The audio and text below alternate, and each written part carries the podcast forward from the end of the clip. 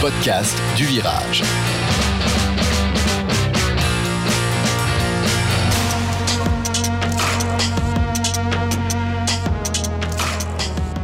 Bienvenue dans ce quatrième épisode du Virage, la version audio de Virage.Paris, la tribune libre des supporters du Paris Saint-Germain.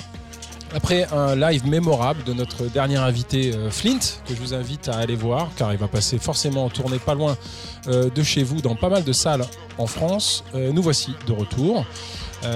nous enregistrons l'émission au lendemain d'une qualification pour les huitièmes de finale de la Ligue des Champions. Après un début de campagne assez approximatif, on sent que le groupe est monté en puissance notamment depuis le match à Naples. Il semblerait qu'un facteur mental qui nous a tant fait défaut par le passé est enfin au rendez-vous, en plus euh, du niveau de jeu stratosphérique de notre gars Neymar Junior. Le gars de virage, c'est celui que vous n'entendez jamais, le rédacteur en chef, Xavier Chevalier. Eh bien, il est là aujourd'hui au micro. Salut Xavier. Bonsoir tout le monde.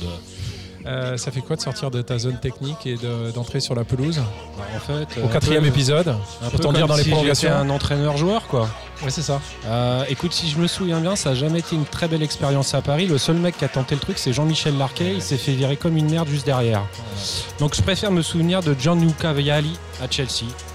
Euh, et je trouve que associer l'Italie et l'Angleterre, c'est pas mal en fait quand on parle de virage.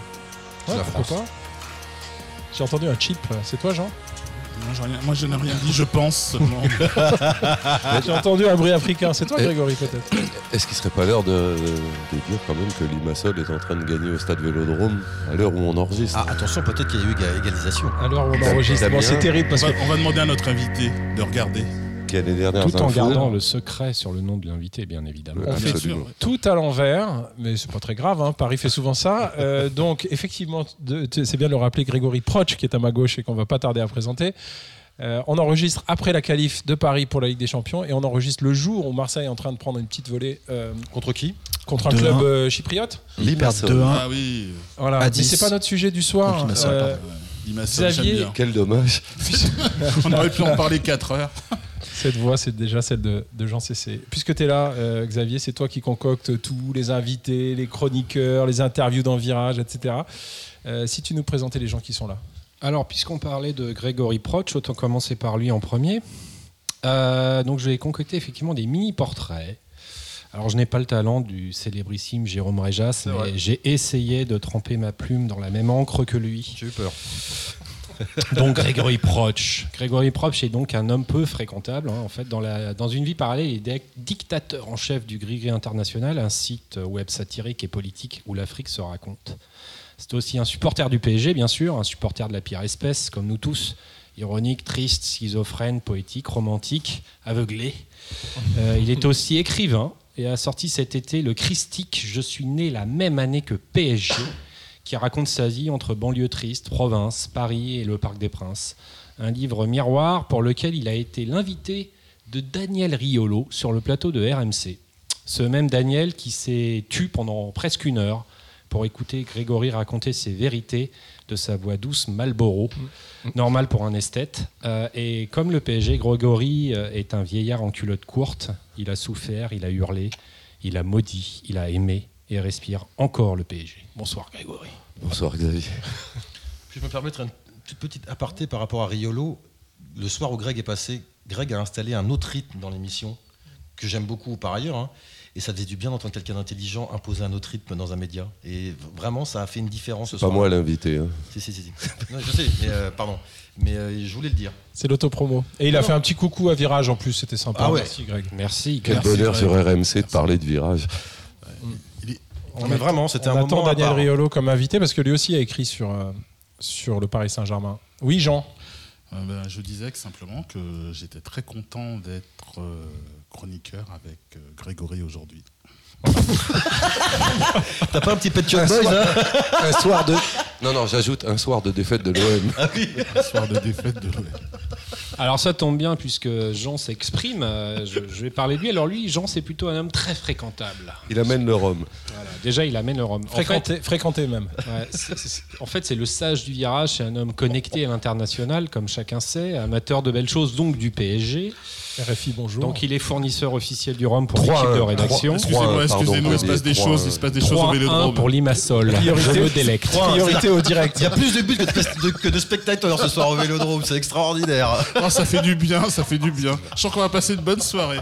Donc pour en revenir à, Xavier, continue. à Jean Cessé, il sera ce soir notre libre arbitre sans VAR.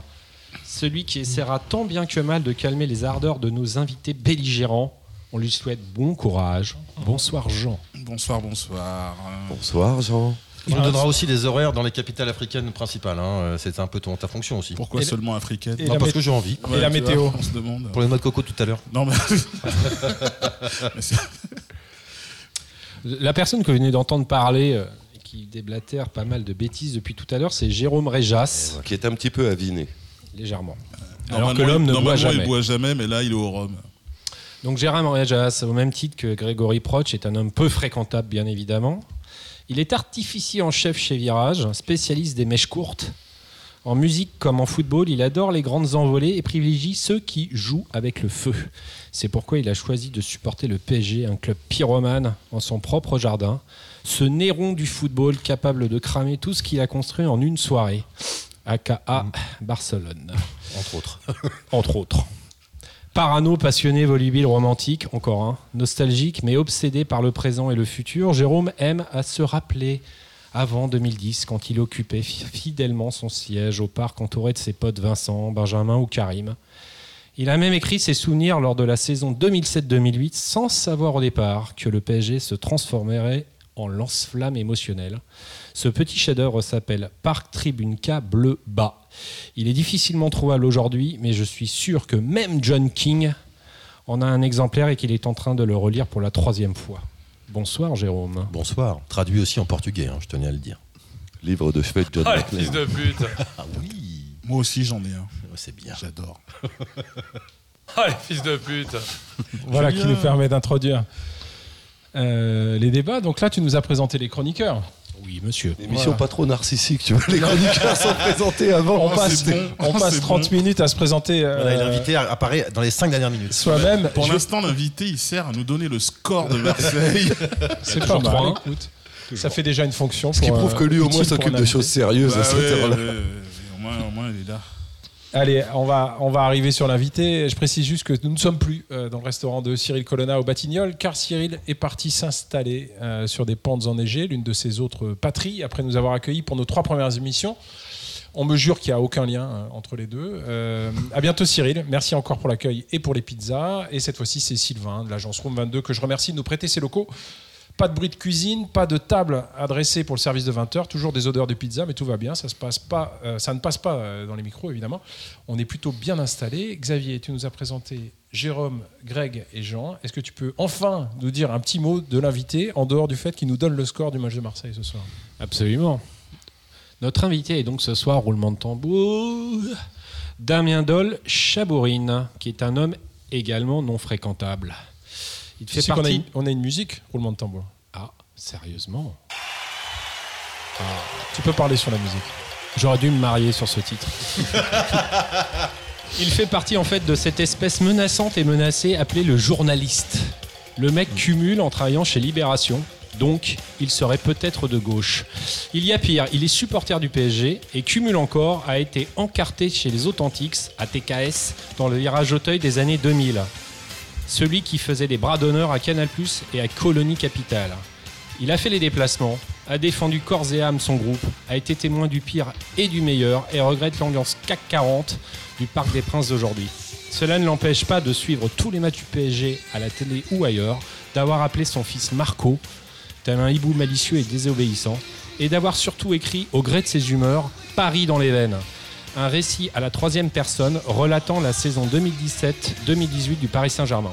Il, parle comme une mitraillette, tous pour reprendre sa respiration, transpire le PSG et la banlieue, vénère la culture populaire que véhicule le football et espère, comme nous tous, le sacre européen de la capitale. Bonsoir Damien. Salut Xavier. Et Bonsoir, bonjour Damien. à tous. Merci pour l'invitation. Bonsoir Damien Dole. Euh, on peut t'appeler Do- Damien Dole ou Damien. Dole Chabourine On peut appeler Dole, c'est tout. Dole, d'accord. C'est les deux noms qui sont sur le, le livre. Euh, Xavier l'a dit, Paris dans les veines, qui est sorti chez Marabout. Mhm. Euh, ben, on est ravis de t'avoir. Merci d'avoir accepté l'invitation du virage. Comme d'habitude, il y a eu une interview euh, qui est passée aussi dans le site euh, virage.paris. Et là, on fait le podcast, on fait la partie euh, audio euh, de l'interview. Dans son court portrait, euh, Xavier dit que tu as nommé ton fils comme Marco Verratti. Et à propos de ce joueur, il y a un truc, c'est un peu une intro. hein, C'est pu être Marco Simonet. Simone. on va parler de plein d'autres Marco choses. Prince, mais bon. Marco Prince. Euh, à propos de ce joueur, il y a un truc euh, que tu écris dans le bouquin hein, qui m'a frappé. Tu parles du Graal, de l'objectif, et d'ailleurs Xavier euh, s'est empressé de le rappeler, euh, l'objectif de tous les fans du PSG, gagner la C1. Et tu ajoutes que les fans, dans l'attente de ce Graal, ont des objectifs secondaires. Exploser l'OM et l'OL, voir Neymar ou Mbappé remporter un ballon d'or et admirer Verratti avec le brassard de capitaine. Et là, j'avoue que tu m'as un peu laissé sans voix. Euh, moi, je pourrais te rejoindre sur les autres points, mais Verratti, capitaine, mais euh, quelle drôle d'idée. Voilà. Euh, c'est le truc qui m'est venu à l'esprit. Je pense qu'on pourra en discuter. Moi, je suis pour. moi. Je me suis demandé si tu n'étais pas aussi irrationnel avec Marco que l'ami Proch, euh, ici présent avec Safet Souzic, ou euh, Jérôme Réjas avec, par exemple, euh, Javier Pastore. Par exemple. Est-ce que c'est rationnel de dire oh, j'aimerais voir Marco Verratti capitaine? Non, mais arrêtez vos conneries. Hum, si, si, je pense que c'est totalement rationnel. Oh, Euh, parce, que, parce que je trouve qu'il représente totalement bien euh, le PSG et la ville de Paris. C'est-à-dire qu'il est hyper talentueux, il est créatif, euh, il est intelligent. Il fume de papier Euh, par-dessus. voilà. Comme et il faut, aussi, et il faut aussi plein de conneries. Et, euh, et je trouve que ce mélange-là, en fait, correspond totalement à l'identité de Paris. C'est-à-dire que, euh, c'est-à-dire qu'il n'y a pas que la victoire en Coupe des Coupes, il n'y a pas que euh, les titres obtenus, il n'y a pas que le PSG version Qatar qui écrase tout. Il y a aussi le PSG euh, qui oublie qu'il a un joueur suspendu et qui perd 3-0 sur tapis vert. Il y a aussi, euh, il y a aussi euh, malheureusement le 6-1, alors que normalement, il y a 0% de chance qu'on soit éliminé. Il y a un peu tout ça et je trouve que Verratti il symbolise, to- il, il illustre totalement le, le Paris Saint-Germain. Jérôme Juste pour euh, parler de ton bouquin, tu commences sur la remontada. On sent que c'est le truc que t'as pas digéré encore. Non, parce que c'est. Non, mais je pense que je pense que personne n'a digéré. En fait, je pense que c'est un, moment charnière dans, dans- dans l'histoire du PSG. C'est-à-dire que sans la remontada, il n'y a pas Neymar. Euh, sans la remontada, enfin, je veux dire, ce, ce- ce match-là, en fait, il, il détermine l'avenir d'Emery, il détermine toute une série de toute une série de choses, en fait, qui euh, qui sont, euh, comment dire, euh, voilà, enfin, pour l'histoire du PSG, c'est un des matchs euh, malheureusement. Tu veux Historique. dire que, que Neymar serait notre nouveau CEMAC Mais c'est alors, alors figure-toi, figure-toi que le, le, le papier qui est le, qui est qui en fait est le, le prélude de ce de ce bouquin, donc le papier que j'ai écrit dans dans l'IB en, juillet, enfin que j'ai en juillet 2017 et que j'ai écrit pendant une quinzaine de jours. Je commence par l'allusion justement à ce truc-là de CEMAC qui nous explose au Parc des Princes et du coup qu'on achète après. Et d'ailleurs ça m'a été reproché sur Twitter par un supporter qui m'a dit ça se voit que tu n'es pas un supporter du PSG pour comparer CEMAC à Neymar. Oh là là là là là. Véridique. hein. En fait, je faisais, je, je- je faisais juste cette réflexion pour te démontrer que j'avais lu ton livre. Enfin, lu- du coup, tu as lu, ouais, t'as lu les premières, t'as lu les premières lignes au moins. Mais voilà. Voilà. Comme Jean. Non, mais on, a tous, on a tous lu le bouquin ici. Ah non, mais tranquille, il n'y a aucun problème. Non, mais je en tout cas, avant de lire ça dans ton livre, je l'avais pas. Je, suis- très con aussi, il faut le dire, mais j'avais pas vu Neymar comme un achat après la remontada, moi. Je sais que c'est Neymar qui nous l'a mise de bien profond. Rappelle-toi quand même qu'il est victime d'un penalty provoqué par la tête Ah, le de, Thomas Meunier. de Thomas de la Meunier. tête c'est vrai. Ouais. À partir vrai. de là, C'est vrai. Enfin, surtout, il met un coup franc stratosphérique. hein. Ouais. Sans, ce coup franc, jamais. euh, il nous Ah, fait mal au cul, ne disons-le. Neymar, euh, Neymar et Aitekin sont les deux joueurs du match très clairement. Et après, je mets pas que sur l'arbitre parce que c'est une faillite collective. Mais Neymar, très, pas des Neymar, Lyonnais. très, Neymar très clairement, Neymar très clairement est le joueur qui euh, sans, sans Neymar, il n'y a pas 6-1. Qui réveille euh, Barcelone, clairement. Bah grave. Moi, je dois avouer que la, la remontada, plus ça va, plus j'aime euh, j'aime cette histoire de la remontada. Non, pas moi. C'est Franchement, indélébile. ça- Ça peut, être, vas-y, Jean. ça peut être un acte fondateur, Ah, un moment fondateur. Exactement, Grégory. Je ne sais pas pourquoi. C'est vrai que euh, j'étais pas au match retour, mais j'étais au match aller. Et c'est c'est vrai qu'au match aller, on a parlé de Meunier, Meunier, Meunier. Et moi, je me rappelle de Meunier qui prend bouillon devant Neymar, qui était le seul joueur qui faisait quelque chose au match aller.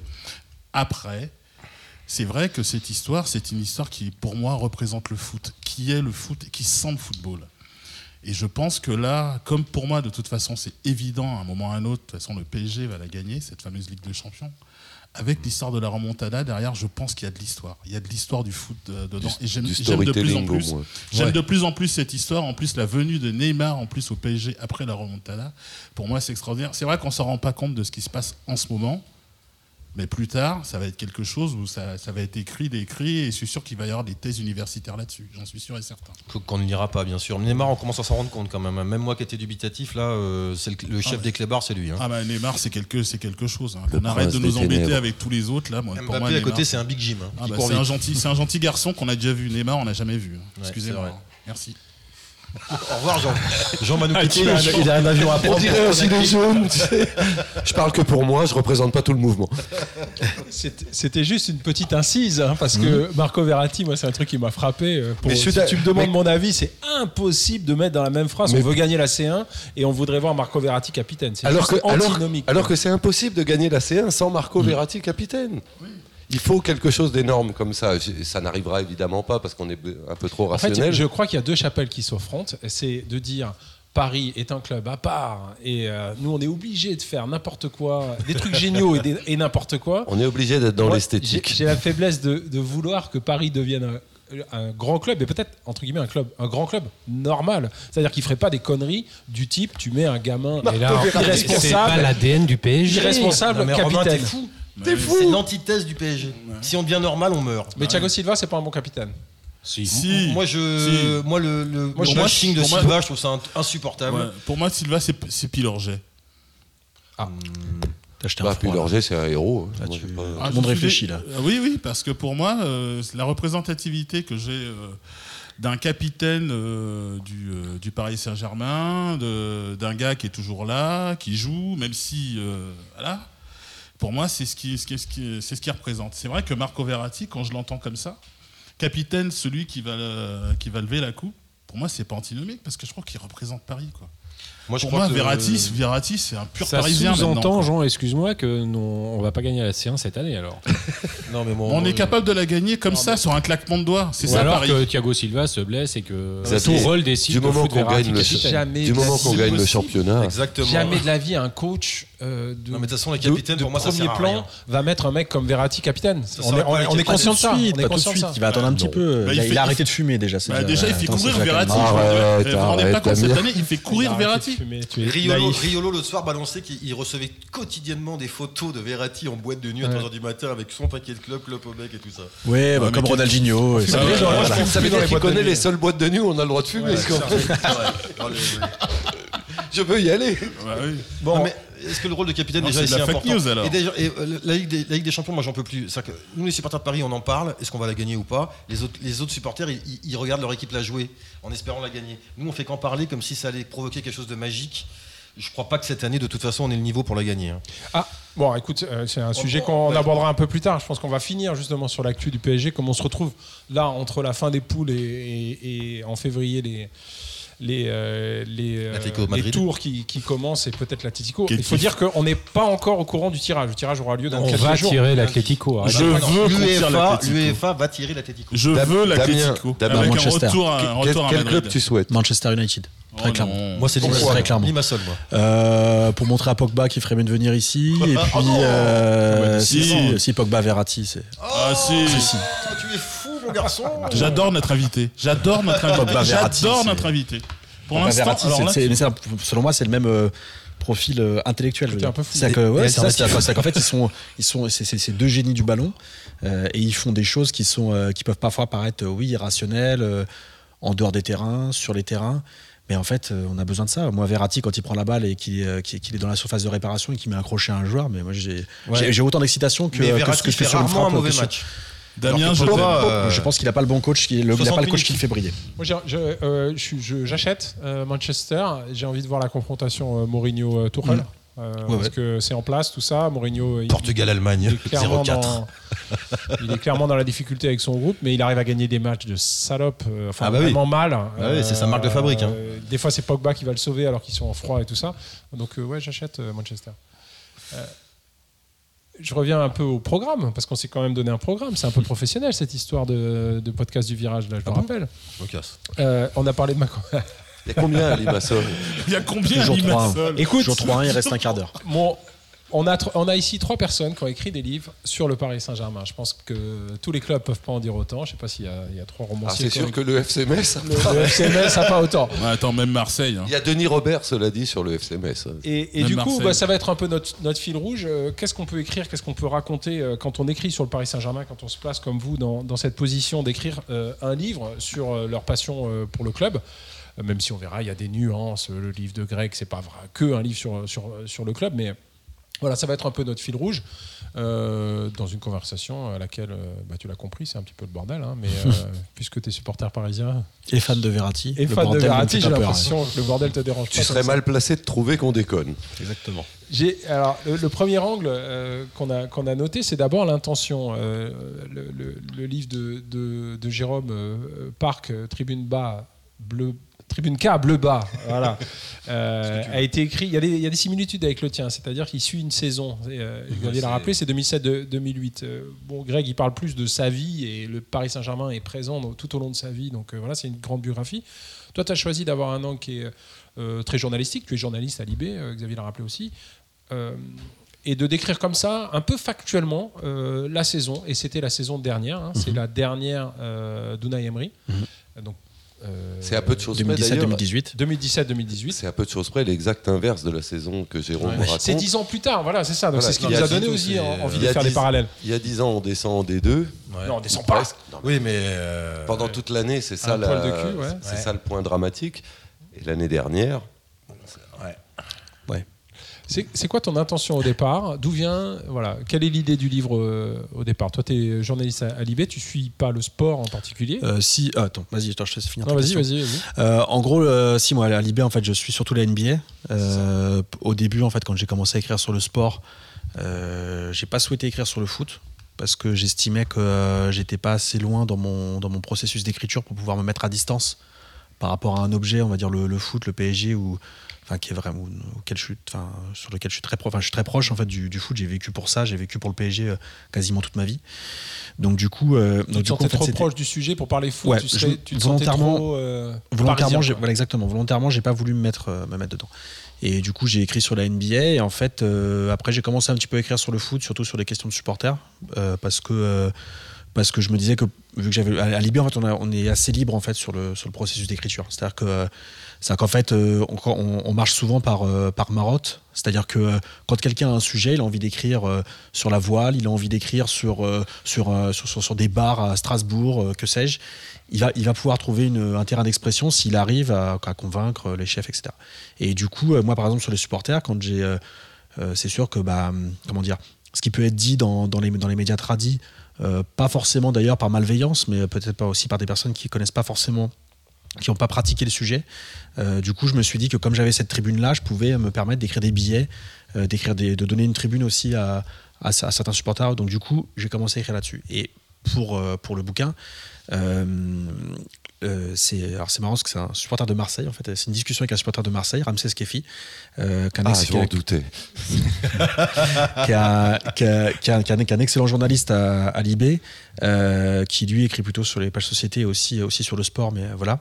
Et en fait, quand je lui ai, quand je lui ai décrit ce que je vivais, ce qu'on vivait en fait finalement tous, chacun de notre manière, lors du transfert de Neymar, euh, il m'a écouté il m'a dit écoute, euh, au lieu de m'en parler comme ça, euh, écris-le, parce qu'en fait, finalement, c'est un sujet que beaucoup de gens qui ne sont pas supporters de foot ne connaissent pas. Et que même les supporters de foot, en fait, finalement, n'ont pas forcément lu, parce que on a eu des récits sur les hooligans, on a eu quelques récits sur les ultras, mais finalement, les récits sur les supporters lambda, ce que moi, je suis devenu par la force des choses après le plan Le Pro, finalement, on l'a pas beaucoup eu. Et donc, du coup, il m'a dit, bah, écris-le comme un journal, écris au jour le jour un petit peu, et tu mélanges la partie journalistique et la partie un peu plus, euh, un peu plus euh, écrite, un peu plus littéraire, où tu vas euh, donner les sensations des supporters, de toi, ce que tu penses aussi de, ces, de toute cette actu.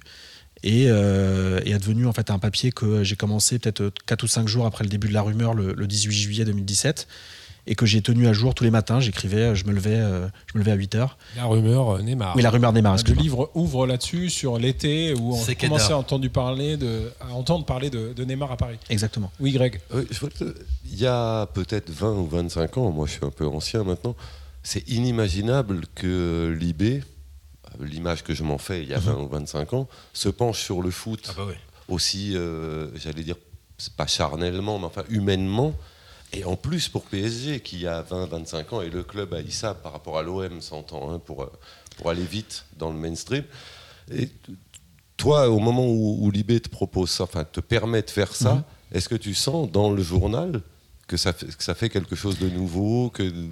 Alors, ça, ça fait, ça, ça fait quelque chose de nouveau parce que, euh, parce que finalement, le, le- le sport. Alors, on a eu beaucoup de, de très bons rédacteurs sport qui ont. euh, euh, Enfin, Lionel Froissart sur la Formule 1, on a eu des personnes, Dino Di Meo qui a sorti un livre sur la voile. On a eu des, on a eu des personnes qui ont des, des très, des très bons écrivains sur le sport euh, à Libé. Euh, sur le foot et la relation supporter, un peu moins. Mais finalement, en fait, ça correspond. euh, je pense que voilà, on peut critiquer euh, Libération. Moi-même, je le fais. Libé, fois- non, non, Libé, non, non, je dis là, pas que- euh, en tant que représentant de, de- de la non, presse, non, non, je, je dis pas, non, mais d'ailleurs, non, mais encore une fois, non, mais je, me, je dis en fait que, comment dire, il y a toute une série de reproches qu'on peut faire, encore une fois, à la presse en général et tout ça, mais un des avantages à Libé, c'est qu'encore une fois, quand il y a quelqu'un qui a une idée et qui veut la, et qui veut la fouiller et qui veut aller, qui veut manière très lointaine ou qui veut faire des reportages, par exemple, très compliqués, qui sont pas, qui sortent un peu des sentiers battus, euh, on, on nous donne, on nous donne cette occasion. Et quand, euh, quand j'ai proposé ça, en fait, il n'y a même pas eu quelqu'un qui m'a dit Ah, tiens, euh, non, en fait, ils, ont trouvé l'idée. parce qu'en fait, en gros, nous, à Libé, on n'a on a, on n'a pas, de- on n'a pas de spécialité sur les rumeurs. On n'a pas d'informations sur les. On ne travaille pas du tout sur ça. C'est pas du tout. euh, notre truc, c'est plutôt sur la politique, la société, la culture. Et donc, du coup, on n'a pas du tout euh, cette, relation-là aux, rumeurs. Donc, du coup, comment on fait pour traiter un truc qui est l'information, une des cinq informations principales de l'été euh, tout, euh, tout, style d'infos confondu. Comment on fait pour traiter ça? Et bah du coup, quand j'ai proposé ça, c'était une, porte d'entrée sur comment traiter, comment traiter le transfert de Neymar sans avoir d'informations. Mais finalement, euh, expliquer comment les supporters vivent ça, ça devient une information parce que finalement, ça n'a pas été traité dans le journalisme. Et, et sans ironie, sans second Non, non. degré, sans moquerie. vraiment, Bah, le- je, je parfois, je peux un petit peu, on va dire, me moquer de Oui, moi-même. non, non, mais bien sûr. Mais, euh, Tu- tu mais, peux- je- mais, mais- mais en tout cas, non, bah, de toute façon, euh, voilà, c'est ce que j'ai vécu et je, et je- et je sais l'inten- l'intensité qu'on peut tous avoir, euh, qu'on peut tous avoir, euh, ne serait-ce qu'en se mettant devant un ordinateur et de faire F5 pour savoir euh, est-ce que Neymar a vraiment signé, est-ce qu'il y a des infos qui viennent de Nike, euh, qui, le compte Twitter qui nous a balancé deux trois trucs, est-ce qu'il a une autre info et, j- et, euh, et moi, enfin moi, je me couchais euh, vraiment quand je savais que la presse brésilienne avait tout balancé. Et je mettais mon réveil le matin pour être sûr de rien louper à mon réveil. Je mettais mon réveil à 7h30 alors que j'ai un gosse, donc j'étais très fatigué à cette époque-là. mais- Et Voilà. Excusez-moi, mais euh, par rapport, euh, je reviens à moi parce qu'on on- on ne pense toujours qu'à soi. hein. Quand j'ai sorti Parc, j'ai failli être invité chez TDI à l'époque de, c'était ce soir ou jamais, c'est ça? Et euh, mon- un, un très bon ami à moi qui bossait directement avec TDI, donc lui avait fait un peu le forcing pour qu'il me reçoive. Et la réponse de TDI avait été, bon, je cite pas euh, exactement, mais ah non, le, le supporter de foot jamais. C'est en gros, c'est des beaufs euh, racistes et, et débiles, quoi. Voilà. Et donc ton livre, ça- au moins, ça ramène ça, un mec de Libé qui parle des supporters comme si c'était pas que des bovins racistes et bas du front. Que la passion pouvait générer des choses un peu Ça- jolies. Ça, et- c'est- un aspect, euh, je pense effectivement, euh, quand tu parles d'époque, et il me semble que moi, ça, c'est un truc qui a changé dans euh, l'ensemble de la société. Donc aussi à Libé. Et Ouais, aussi bien sûr. chez un mec comme Tadei ah. qui peut-être demain va inviter un supporter de foot. Apparemment, Mais- c'est un des rares trucs, un des rares. Tu vois, ils pouvaient inviter des Soral, tu vois, des, des, des gens euh, de, de plein d'extrêmes différents, mais le football, rapport c'était interdit. Non, mais le football, Ouais. pour lui, c'était au-delà de l'extrême. Ouais, mais c'est un mec. néon, Tu, vois, sais pourquoi euh, C'est un mec qui était mauvais en sport, t'as dit. Il, tout, il, a pas, il a pas de corps. pas. Non, mais si le rapport, c'est que pour lui, c'était au-delà de l'extrémisme. même. C'était, c'était le vide. Tu vois, c'était le. En tout cas, jamais considéré comme un, élément de culture. Ah non. Comme un, sujet ah culturel. non, même d'anticulture pour lui. Que toi tu traites, enfin la façon dont vous traitez vous, Paris, le supporterisme, l'attachement, euh, voilà, c'est à la fois culturel, émotionnel. euh, Bah, ça donne naissance à des livres, quand même, euh, c'est extraordinaire. Quoi. Enfin, c'est- Bah, on a peut-être l'impression que la France commence vraiment à devenir un pays de football. Quoi, Non, parce que jamais. Si, Non. si. Non. parce ouais, que je suis assez d'accord avec on est, on est euh, quand même, on est quand même. Plus euh, qu'avant, mais. euh, Si, parce que c'est. Eh ben, Qu'est-ce que, qu'est-ce que Damien en pense? Oui, C'est les premières. Excusez-moi, parce que quand je dis ça, c'est parce que c'est quand même les premières fois où euh, on commence à parler, on reçoit. Je, je- je me rends compte qu'on là, on est dans un dans un podcast où on parle de football, mine de rien, et on reçoit des gens qui ont écrit sur le football. Et euh, pour moi, dans les grands pays de foot, c'est, c'est une évidence, quoi. En tout Mais- cas, ce qu'on peut dire ce soir, c'est qu'en fait, c'est un peu le apostrophe du Paris Saint-Germain. Que C'est la première fois qu'on reçoit trois auteurs qui ont écrit autour du Paris. Saint-Germain. Et on peut donc faire un parallèle avec Romain, qui ce soir est un peu notre Bernard Pivot. absolument. Je suis Bernard. Tu sais, Bernard est, est amoureux de football, amoureux de Oui. vin Ah oui. aussi. Bon, Enfin, Donc il ça est amoureux de deux- Saint-Etienne, surtout. Deux points Euh, communs. Si, je peux, si je peux tendre l'ambiance sur une seule réflexion désagréable sur ce livre. Il faut juste que tu le fasses, mais dans le micro. Pardon, euh, t'as fait un truc très grave. Très, très- J'ai pas retenu là, j'ai pas relevé la page. Tu as osé dire que Talaron posait des bonnes questions. Mm. Et ça, et ça. C'est pas bien. Alors, c'est peut-être dû à sa rupture avec Laurent Blanc. Ce qui fait qu'un chagrin d'amour crée Alors- toujours des, des, des crises internes très difficiles Je à gérer. Pour sur moi, c'est comme dire que le Front National pose les bonnes questions. Damien, vas-y, réponds Je à cette répondre sur ça. attaque. Et là, Jean vient de citer Laurent Fabius. Je tiens à préciser que Jean est de couleur noire. Je, Ah bon Ah bah, je vais répondre, euh, je vais répondre sur Talaron. Euh, pour moi, un journaliste qui pose des bonnes questions, c'est un journaliste qui a des réponses. Et Talaron, on peut dire ce qu'on veut. Euh, si tu compares, alors je vais comparer évidemment avec Stéphane euh, Guy non mais avec, non, Paganelli mais, non, voilà, non, mais avec, non, mais avec son équivalent avec Paganelli, Pascal Pro a des Euh, réponses ou, aussi. ou hein. aussi, non mais ou aussi avec euh, avec Anne-Laure Bonnet par exemple qui est, qui est excellente non, sur, non, les- non, sur, non, sur la politique. Ne critique pas Laurent Non Bonnet, non, Très bien. non, non, mais, non, mais, non, mais- non, mais ils ont tous, non, mais Laissez ils ont tous parler leur rôle. Surtout quand elle parle, quand elle parle portugais. Non mais, non, mais ils ont tous leur rôle. Je veux dire, Paganelli aussi, on peut, en, tant, que- en tant que fan de foot puriste, dire machin. Mais en fait, il plaît à un certain grand public. Anne-Laure Bonnet, elle, elle, permet de traduire et de parler, de faire exprimer tous les joueurs. Donc ça, c'est super agréable. Mais Il va, il, va, il va poser des questions, en fait, si tu veux, que la plupart des journalistes qui sont de terrain et qui vont être en relation avec ces gens-là tout le temps, ne, ne vont pas oser poser. Il va arriver, il va dire alors Rabiot, euh, alors Rabiot, donc euh, oui c'est une sanction, hein. mais jamais t'entendras pas. Et Paganelli quand il l'a eu à la fin du match par exemple, il n'a jamais posé la question. Ouais, mais et il- en fait, et en fait, il va, il va. et- Il oublie à qui il s'adresse Talleyrand à chaque fois. Il sait que les supporters, on s'en fout de tout ça en fait. je- mais je- mais et je- en plus, il veut séduire son patron, je pense, et en plus, il veut faire le malin, il veut être celui qui ramène le scoop. Et puis Ce c'est qui est, fa- ce qui et est puis un peu le travail du journaliste, je te l'accorde. c'est facile ici, hein, parce que là, les questions qu'il pose, il n'a jamais pour moi posé les questions qui vont mettre euh, en enjeu quelconque.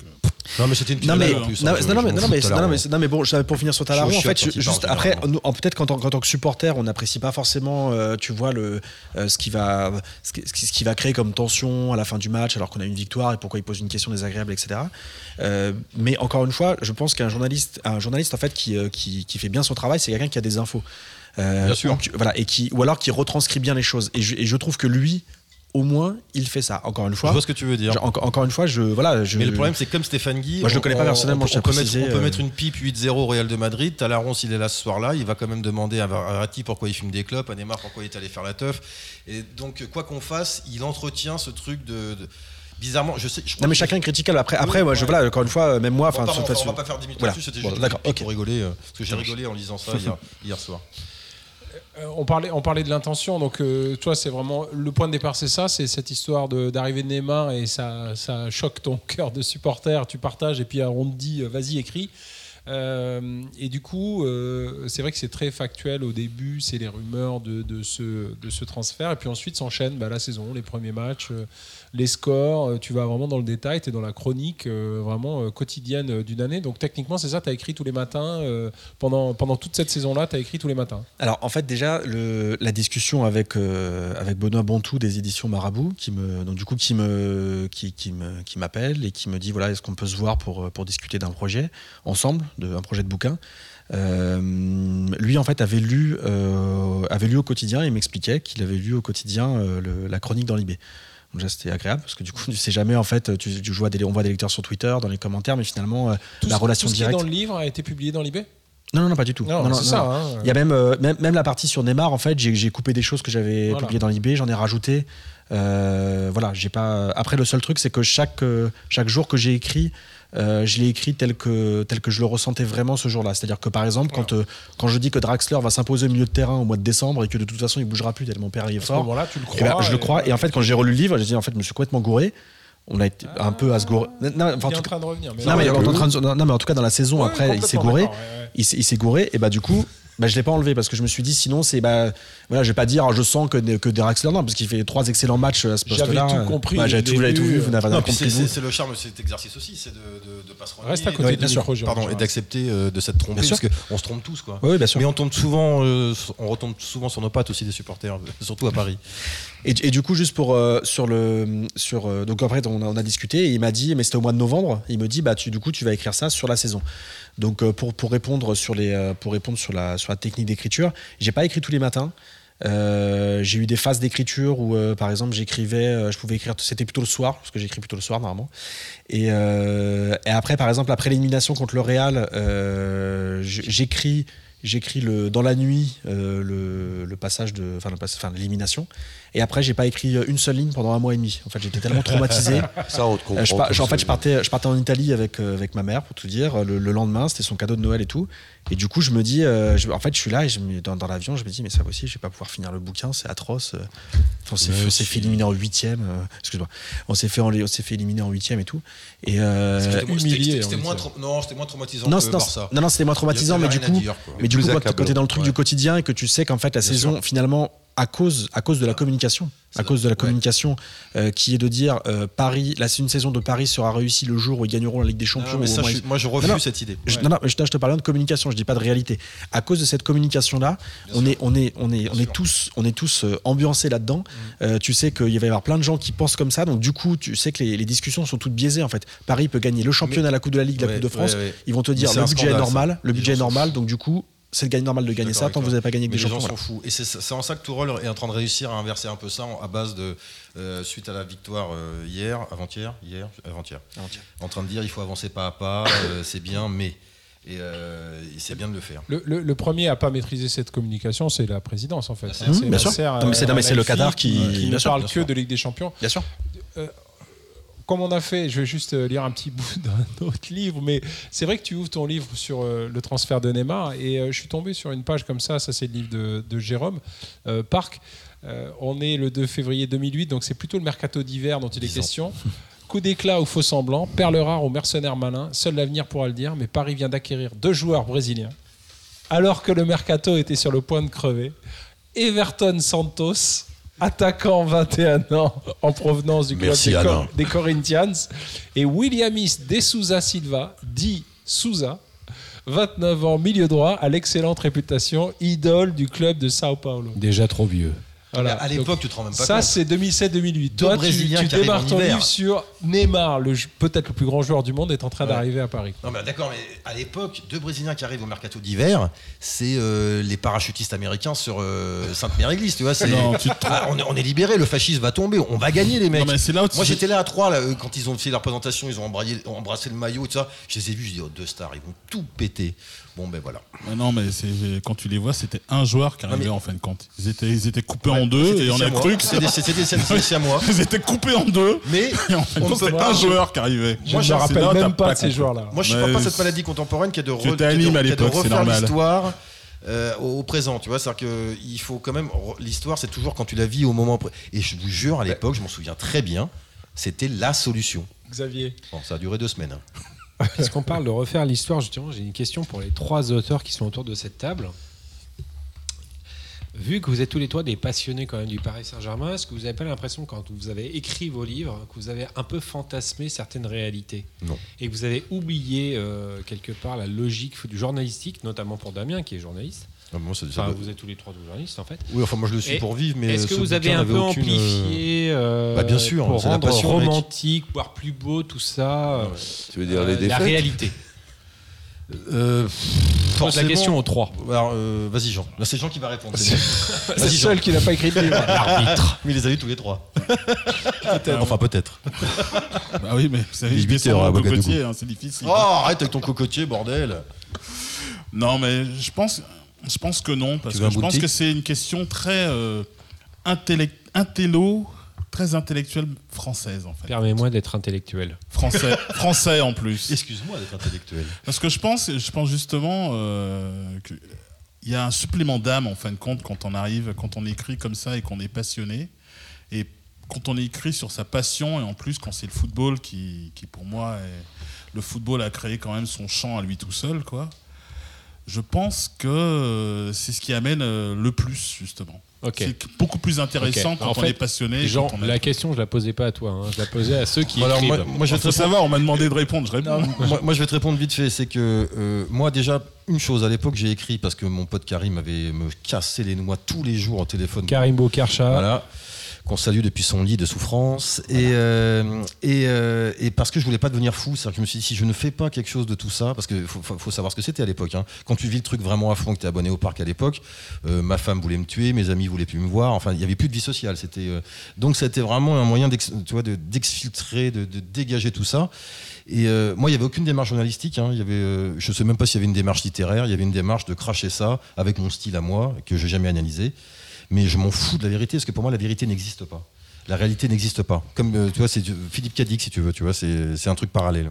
Fabien Euh, en fait, qu'est-ce que, qu'est-ce que tu appelles la, la réalité en fait? Par exemple, quand, euh, quand, euh, quand tous les trois, on va finalement. euh, moi, j'ai pas lu les deux autres livres, je vais, je vais évidemment le faire. Je quitte cette émission. Ouais, bah, tu me l'as donné il y a une heure. hein, donc, euh, Moi, j'ai pas et alors Bah, Remarque, les journalistes, ils peuvent alors lire un livre en une heure. dans les écoles de tac, journalisme C'est vrai. lecture en diagonale, merde alors C'est vrai. Euh, mais du coup, en fait, les, les- les- les faits tels qu'on les, les faits tels qu'on les expose, c'est-à-dire les scores, euh, un déplacement qui s'est mal passé, euh, un joueur qui est arrivé, tout ça, tout ça, ce sont des faits. Après, il y a une analyse qui est faite. L'analyse, elle n'est pas forcément. Moi, je- moi non plus, je crois pas à la neutralité journalistique. Je crois pas à l'objectivité. Ouais. Euh, je pense que je pense que c'est difficile de. Je pense que c'est vraiment difficile de, de s'extraire de, de, de tout son, de tout son substrat. Et c'est intéressant ce que j'avais discuté de, de ce débat-là avec euh, des journalistes à l'IB qui, eux, disaient que c'était quand même difficile, en fait, euh, d'écrire vraiment un truc purement journalistique quand on est vraiment très proche de son sujet. Mais c'est une discussion qui est intéressante. C'était pas une critique euh, vis-à-vis de moi. Et il y avait un, un journaliste qui connaît strictement rien au sport, Gabriel. Vincent Duluc. Euh, seul. Pascal Pro. Bernard Léon. Ouais, Donc, euh, parler des mères. J'ai rien entendu, j'ai- le micro a été coupé. Euh, donc Gabriel, qui était euh, qui, est- qui est- qui est- qui est un de mes collègues, et qui lui, en fait, euh, me disait, mais c'est marrant parce que ce que tu dis, ce que, le débat que vous avez sur le foot, par exemple, on ne se pose pas pour les, pour les personnes qui traitent la politique. Donc en fait, les journalistes politiques sont, sont la plupart du temps de gauche, de droite, libéraux, d'extrême gauche, d'extrême droite et tout ce qu'on veut, mais on va pas leur reprocher d'avoir d'avoir cette propre d'avoir d'avoir cette propre enfin de cette propre, euh, ces propres idées-là, alors qu'on peut le reprocher à, un- à une personne qui va écrire sur le foot. Alors que j'ai l'intention, j'ai la- j'ai l'impression que quand même écrire sur le foot en tant que supporter est, est beaucoup moins dangereux si on s'extrait de sa neutralité que d'écrire sur la politique. Euh, Tu sais, voilà. Ça me fait penser à un truc qui est souvent évoqué, euh, euh, que j'ai souvent entendu, c'est aussi euh, ce parallèle entre sport et politique. Euh, un journaliste politique, on lui dit jamais Ah, mais vous, vous pouvez pas savoir, vous n'avez pas été homme politique. Alors qu'un journaliste sportif, comme c'est un monde dans lequel évoluent des journalistes et énormément de consultants qui ont été d'anciens sportifs, à un moment ou à un autre, dans le débat, survient toujours le côté Ah, mais toi, tu connais pas le terrain. Tu sais pas. Et un journaliste politique, il n'est pas disqualifié parce qu'il n'a pas été ministre. Alors qu'un un journaliste euh, sportif, est facilement, euh, entre guillemets, disqualifié par des sportifs ou d'anciens sportifs parce que lui n'a pas été sportif lui-même, ce qui est une, une aberration. Ouais, mais enfin, rien n'interdit à un journaliste sportif, et peut-être est-ce le cas pour Damien, d'avoir joué en minime, en pupille, en cadet ou, Oui, en, mais- ou en U13, comme on dit aujourd'hui. en général, l'argument, il porte sur le côté Le tu joueur ne- pro. Tu ne Oui. connais pas le sport professionnel. Tais-toi parce Oui, que mais- tu connais pas. Ouais. ouais. mais alors par définition, vu qu'il doit y avoir à peu près 300 joueurs pro en France, Non, mais pas c'est ça. plus. Mais Et puis, ça- et puis surtout, tais-toi, euh, joueur, parle jamais des supporters parce que t'as jamais été dans les tribunes. Tu vois, ça- on peut inverser le truc. Après, c'est autre chose. Ouais. Ça, c'est vrai. C'est que Combien de fois je l'ai entendu ça C'est ce qui est intéressant dans ton livre, c'est que le point de vue du supporter, et je pense que c'est peut-être ce qui a fait écho euh, à Libé aussi, c'est que on l'entend jamais quand même. Euh, on l'entend ah jamais bah de façon Et puis- construite, écrite. Bah, c'est comme les gilets jaunes. C'est comme et les puis- gilets jaunes. Très peu d'invités sur les plateaux et beaucoup de gens qui ne sont pas gilets jaunes qui parlent des gilets jaunes. Mais les supporters, c'est pareil. Ça fait 25 ans, 30 ans que j'entends des gens parler de moi à ma place. Mais aussi, Jérôme, il faut dire aussi que avant, les supporters avaient peut-être pas le niveau. Oui. des, euh, Puis ils avaient- ils s'en foutaient surtout, je crois. Loin de moi l'idée de, te célébrer par principe euh, au, nom, au de l'époque actuelle. Mais enfin, il m'est arrivé de rencontrer des supporters qui n'auraient pas été capables d'écrire euh, 1500 signes. Je Et, sans- et je le dis sans mépris, avec toute l'affection du monde, mais Sans il y, a- y hein. a une culture euh, footballistique qui s'est quand même, dont le niveau est quand même monté ces derniers, euh, allez, on va dire Oui, depuis, ça, c'est clair. depuis une vingtaine Ouais. d'années. 98 en fait. Ouais, Ouais, bah, c'est pour sûr, aller ça- vite. Ah, si, si, c'est le déclencheur. Et, et donc aujourd'hui, peut-être peut-on accepter la subjectivité, la On mauvaise foi? On commence à l'accepter. Alors évidemment, je suis sûr que c'est peut-être plus évident à Libé que ça ne le serait au Figaro. Euh, au Figaro, je sais Sans- pas. euh, non, je sans sais pas. esprit non. partisan. Non, hein, mais- peut-être qu'au monde, mais finalement, même au monde, en fait, ils- en, ces derniers temps, ils ont. Moi, je suis pas sûr qu'ils soient il y a eu capables toute une, de- restructura- du il y a toute une restructuration, par exemple, du service sport au monde, euh, qui, a, qui, a, qui a produit, par exemple, des. Alors, pas forcément sur les supporters, mais, euh, mais sur, sur, sur des écrits, sur des écrits qui sont beaucoup plus, tu vois. euh, euh, euh, des écrits qui pourraient pas forcément sortir dans la presse sportive. C'est-à-dire des trucs qui sont beaucoup plus fouillés, qui vont mélanger société et sport, hors le sport, et notamment la question des supporters mélange société et sport. Question pas- sportive. moi, quand j'entends ce genre de, de choses, pour moi, il y a deux dates. Il y a 98, la France qui un peu change son regard par rapport au football. Et il y a 10 ans, il y a un canard qui sort, qui s'appelle SoFoot, qui change du point de vue du traitement Les journalistique cahiers du foot aussi. complètement. Et c'est à peu près. euh, Super. Non, mais c'est. Concomitant, c'est à peu près la même époque. Ouais. effectivement, SoFoot a plus d'exposition. Mais pour les passionnés, il y a aussi les cahiers du foot en, en- qui en ligne. le curseur vraiment plus loin. Mais quoi. qui change complètement et qui traite le football comme un fait culturel, social et culturel. Et ouais. ça, c'est complètement nouveau. Et j'ai l'impression qu'aujourd'hui, bah, la presse accepte que, ok, le foot, c'est un fait culturel, c'est un fait social. Mais- mais je euh, pense les gens sont passionnés ou Ouais. pas. euh, Mais je pense qu'il accepte plus pour des raisons enfin, mercantiles, plus que pour des réelles raisons culturelles. on Je- s'en non. des raisons. euh, Non, mais eux, eux ouais. ils noircissent leur page, ça coûte Ouais, de mais l'argent, c'est- ça appelle du sponsoring. C'est vrai vois, du cinéma. Oui, c'est mais vrai- bien sûr, c'est vrai pour tout. Je voulais juste, par rapport à ce que demandait Xavier tout à l'heure, il y a quand même un truc par rapport à l'objectivité quand on écrit. euh, je prends l'exemple de l'équipe, je suis désolé, parce qu'il n'y a qu'un canard en France euh, sportif, c'est l'équipe, enfin, je veux dire quotidien. Euh, on peut pas taxer l'équipe d'être très, très, très objective quand elle parle du Paris Saint-Germain, que ce soit dans sa presse écrite ou, dans, ou à la télévision. C'est hallucinant. Le traitement qui est fait à Paris par l'équipe, c'est hallucinant. Je sais qu'il y a des histoires en, couloir, en coulisses et tout ça, mais c'est hallucinant qu'un journaliste, moi je me définis pas comme journaliste. Toi, tu toi, toi, as la carte. Quand tu écris dans l'IB, tu écris comme journaliste. Donc, tu es censé respecter une certaine neutralité, même si je suis d'accord avec toi, elle est difficile à, à trouver. Mais est-ce que, tu vois, par exemple, toi, est-ce que quand tu, tu regardes l'équipe télé euh, le soir, euh, l'équipe c'est hallucinant. Alors, peut-être que je suis paranoïaque, mais c'est hallucinant. Il- Un euh, peu, on oui. gagne contre Belgrade, il ne parle que de choses négatives pendant une heure d'émission. Lyon, hier, fait un partout. C'est la suce lyonnaise pendant une heure. Qu'est-ce qu'on leur a fait? Qu'est-ce qu'on leur a fait? Non, on, mais les, après- on les oblige à parler de nous. Non, mais après, après c'est aussi, euh, c'est aussi euh, comment dire, notre, notre devoir aussi de, de, de spectateurs, de téléspectateurs, de lecteurs. Euh, on achète ce qui nous plaît ou pas, on lit ce qui nous plaît ou pas. Euh, comment dire, sur. euh, sur, sur euh, Quand tu as le choix, oui. Quand on a qu'un, en, fait, en fait, finalement, le. Comment dire, le. Par exemple, le Parisien, tu vois, j'ai été, euh, complètement bercé par le, par le Parisien. Bah, parce que moi mes, aussi, mes- ouais. mes parents étaient, ab- étaient abonnés au Parisien. J'allais le chercher tous les matins à 7h, 7h30. Et le porteur qui mettait ça dans la boîte aux lettres là, euh, de, de- du HLM parental. Et donc, du coup, je, je descendais. Et en fait, les, je commençais le Parisien. J'allais au Parisien. On a tous pages. fait ça. Euh, page politique, euh, événement, ça, on s'en fout. On arrive directement aux pages Même PSG. 3,24. Même pas les, des fois, il y avait juste un quart de page. En fait, on s'en foutait. On le lisait en fait de la première. Moi, j'ai en fait, j'ai- je, je- je pense que le Parisien est peut-être le journal que j'ai le plus lu dans ma Ouais, vie. Alors qu'aujourd'hui, je travaille à IB, peut voir les clichés, euh, l'IB par rapport à la, PQ, à la, à la presse PQR, la presse quotidienne régionale. Mais finalement, en fait, le euh, comment dire, le rapport des supporters à la presse, il est souvent un petit peu ambivalent. C'est que euh, euh, encore plus depuis depuis l'arrivée des réseaux sociaux, c'est-à-dire que c'est-à-dire qu'en fait, comment dire le le, enfin, c'est difficile quand même d'être journaliste euh, sportif dans un journal qui traite beaucoup de sport. Ce que je veux te dire, c'est que euh, Ouais, mais là, il y a un traitement particulier. non, je- bah, après, moi, Il y aura je vais- pour être truc à faire là-dessus. non, non, non, pour être très pour être très honnête, en fait, je lis pas beaucoup de presse de presse sportive. Je vais, euh, enfin, je lis. Il y, y a pas un- il y a pas un média que je vais lire euh, euh, tous les jours. Je, je vais plus lire en fait finalement plus sur les réseaux, toi. euh, bah, j'ai- bah non, mais les, les médias spécialisés, mais j'ai déjà dit plein de fois. Je vais plus lire, euh, je vais plus lire, euh, comment dire, tous les médias qui traitent de Paris. Je vais lire, euh, Virage, euh, je vais, je vais lire. Non mais non mais Virage Paris. De toute façon, j'avais déjà dit que j'avais déjà euh, euh, lu certaines interviews. euh, Culture PSG pour parler de pour parler d'eux. euh, Furia Liga euh, qui parle pas de euh, God Save the Foot, etc.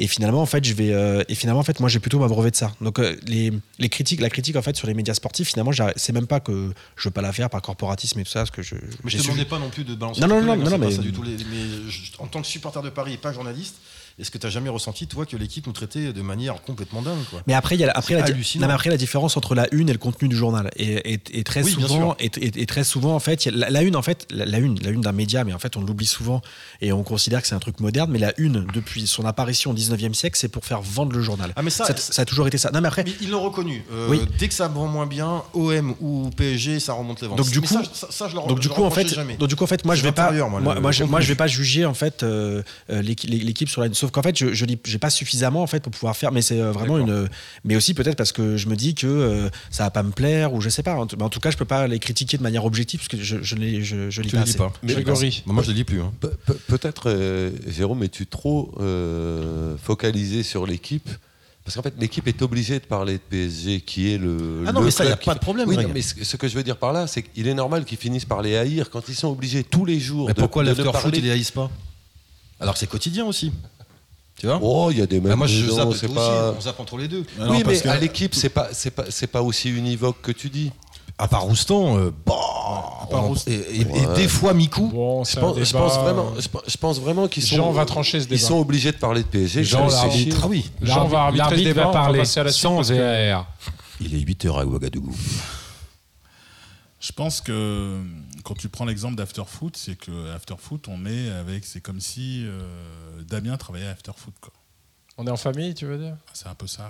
Bah, Pierre cool. Ducrot, Daniel Riolo. Voilà, et c'est vrai. Il, est vrai, il Ouais, est vrai. c'est Non mais c'est vrai qu'il y a Non, et, Jean Bretagne, donc il y a beaucoup de supporters Enfin, de Paris. bah, bien mais sûr, oui. honnêtement, Mais- L'afterfoot du Garu est venu danser le soir de la remontada quand même. hein. je trouve que c'est pas Euh, vraiment un procès qu'on peut leur faire ça. Non, Non, non, parce que Riolo, pense- Riolo, quand il doit déchirer Paris, il le fait bien aussi. ça. hein. Non, mais Riolo quand, Riolo, quand il doit dire du bien de Paris, il le fait bien. Quand Et de Greg aussi. Et voilà. Et quand, il, est très lucide sur, Paris, voilà, sur Marseille aussi. Voilà, et quand, Ouais. il, quand il faut dire du bien de Paris, il le dit bien aussi, Mais je, ne- je ne demande que ça à l'équipe, euh, Voilà. Jean. Que Non, ça. le, le- le truc de l'équipe, c'est que c'est pas seulement un journal de foot, c'est un journal qui parle de tous les sports. Non, mais ça, il n'y a pas de problème. Non, non, non, mais et, et à la base, c'est un journal qui est fait aussi euh, pour les provinciaux et par des provinciaux. Ouh. Je peux donner un... Oui, bien sûr. mais Voilà, je- je- donc moi, moi, je suis euh, de non, province. hein. Voilà, bah oui, Je, oui, peux- je peux d'accord. donner un Non, exemple. mais toi, le, non, mais le soir de Belgrade, le soir de Belgrade, l'avant-match, l'équipe du soir avec Olivier Ménard, l'avant-match.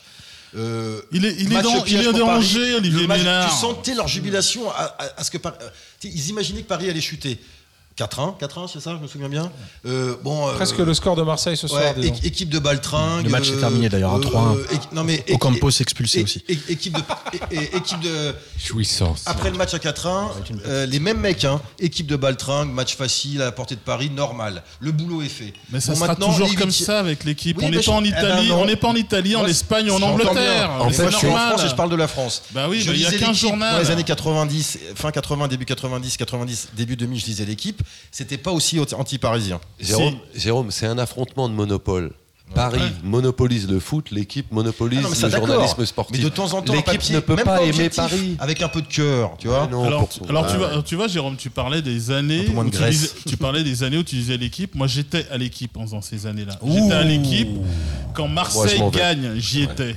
Et je peux te dire, dansé, que hein. j'ai- ah non, pas du tout. Je, je dois avouer, je dois avouer- Basile Boli, c'est toi non, non, je suis, je suis le seul qui, je suis le seul qui était à ici, à ici les Moulineaux à pas avoir fait une photo avec la Coupe d'Europe qui est arrivée dans le journal. Tout le journal des faits. Il y a que moi qui n'ai pas voulu. Ah, c'est toi qui avais pissé dedans. tu gardes ça, tu- on devait garder ça pour nous. Mais te dire un truc, c'est l'équipe, c'est un journal fait pour tous les sports, pour les provinciaux, par les provinciaux.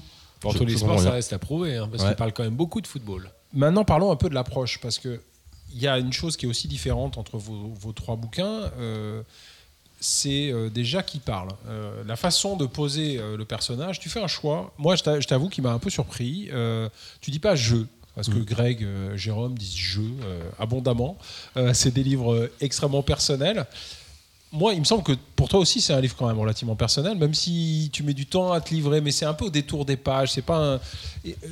alors, j'aimerais savoir quelle est la part de, du choix et, euh, et voilà d'une sorte de pudeur aussi que tu aurais. Tu dis pas je, tu dis on. Une sorte de on euh, de majesté là. euh, euh, Mais les- tu l'expliques à un moment, le et tu l'expliques au début, ouais, ouais, que, tu, que tu choisis ce, ce- ce terme-là plutôt que de dire je. C'était quoi l'enjeu à ce moment-là? Euh, en fait, le, euh, c'est vrai qu'on s'est posé la question sur le procédé narratif. euh, Enfin, je me suis posé la question et d'ailleurs j'ai l'avantage de travailler avec un éditeur qui est hyper, euh, enfin qui, euh, qui m'a laissé franchement tout faire. Pour tout vous dire, euh, là, le seul truc qui m'a fait enlever, c'est une saloperie que j'avais dite sur Macron. Il m'a dit il y a aucun rapport avec le livre. J'ai dit, il m'a dit, j'ai dit oui. Il m'a dit bon, bah, on l'enlève. Vas-y, balance. Voilà. Non, non, moi je suis un peu. Bah, bah, c'est trop tard. C'est trop tard, faut le dire. Ne criez pas dans les Il micros. si vous que sa voulez des- avait 20 ans de plus. si vous voulez des saloperies, en fait. non, mais si vous voulez des saloperies sur Macron, j'en publie tous les jours sur Twitter, donc vous inquiétez pas. Ah, mais ça, je suis pas sur Twitter, Ah bon, bah non, bah, faut que tu crées un compte. Euh, voilà. voilà, non, mais c'est pas très intéressant. Mais comment dire? Non, non, je m'en souviens, non, je m'en souviens même pas. Mais en fait, euh, tout ça pour dire que on a, je me suis posé la question de comment l'écrire. J'avais écrit le, en fait, le on, c'est déjà quelque chose qui est très pratiqué à l'IB. Euh, le, jeu finalement. euh, journalistique dans, la, dans, dans la presse, c'est finalement quelque chose qui est très rare. On a beaucoup de mal euh, pour toute une série de raisons qui sont notamment de euh, une entreprise de presse, c'est une, entreprise collective. Quand tu vas écrire un papier, il va être validé par un chef, qui va valider le sujet, l'angle, qui va être relu par un chef, qui va passer à l'édition par deux, trois, quatre personnes qui vont le relire, qui vont le peaufiner, qui vont te dire ça, c'est on ne comprend pas, il faut que tu clarifies, etc., etc., qui va être relu par la direction de la rédaction. Un papier, en fait, qui il est signé par quelqu'un, mais c'est jamais une œuvre individuelle, c'est toujours une œuvre collective. Et du coup, euh, et combien même euh, d'autres de rédacteurs te diront non, non, moi ce que j'ai publié, non, non, un, article n'est jamais publié tel quel, ça n'existe pas. Un article qui, sont, qui est publié tel quel, c'est souvent des mauvais articles d'ailleurs. Et, euh, et euh, comment dire, le, euh, et du coup, on a ce on pour, euh, voilà, pour dire, voilà, on, on, assume ce statut un petit peu voilà, de collectif. Et après, bon, j'arrive dans le livre, c'est quelque chose qui est différent. Un livre, bon, pour le coup, il y a mon nom qui est dessus seulement. euh, c'est censé moi qui, c'est censé moi qui, je, je- je suis le seul à le, à, à l'écrire, même si C'est l'éditeur qui, C'est quand même très personnel. alors en fait, le on là-dessus, je l'explique en disant qu'il y a trois niveaux en fait par ce on. Des fois, il y a des fois le on équivaut à un jeu. Quand je vais raconter mon déplacement euh, pour camp PSG, ben, on a fait le même. Euh, Je sais pas si tu avais fait le, le camp PSG 2007-2020, je, je l'ai fait. Euh, quand, quand je vais raconter euh, que je suis en vacances et que je cherche que je cherche à tout prix à regarder à regarder à regarder le, le- le match à Turin et que je me retrouve a commencé sur la plage. voilà exact. Euh, non, celui-là c'est celui-là c'est en Normandie. C'est quand j'étais à Cabourg. Ouais, c'est ça. Mais, comme, mais, mais à, Turin, par exemple, Ah je me dis, voilà, bah, je me retrouve dans la ville, je vais visiter un musée. En fait, j'arrive pas à trouver, quand je me, comme je suis le jour d'un match de la Juve, aucun match ne diffuse Paris. Donc, du coup, je me retrouve à regarder sur mon téléphone dans les marches d'un musée. euh, voilà, pendant, euh, c'était un Dijon PSG d'ailleurs. Et, finalement, en fait, euh, donc ce c'est- ça peut être un jeu, ça peut être un on, les supporters du PSG, c'est-à-dire que j'estime qu'en fait, voilà, un nous, sorte. voilà, Bah ouais. qui, qui est en gros une montée en généralité où j'estime qu'on peut dire, euh, voilà, nous, euh, nous on pense ceci euh, sur, sur le maillot Echter, sur etc. Et ça peut être aussi un Ah. on, on les supporters, les, on les supporters en général.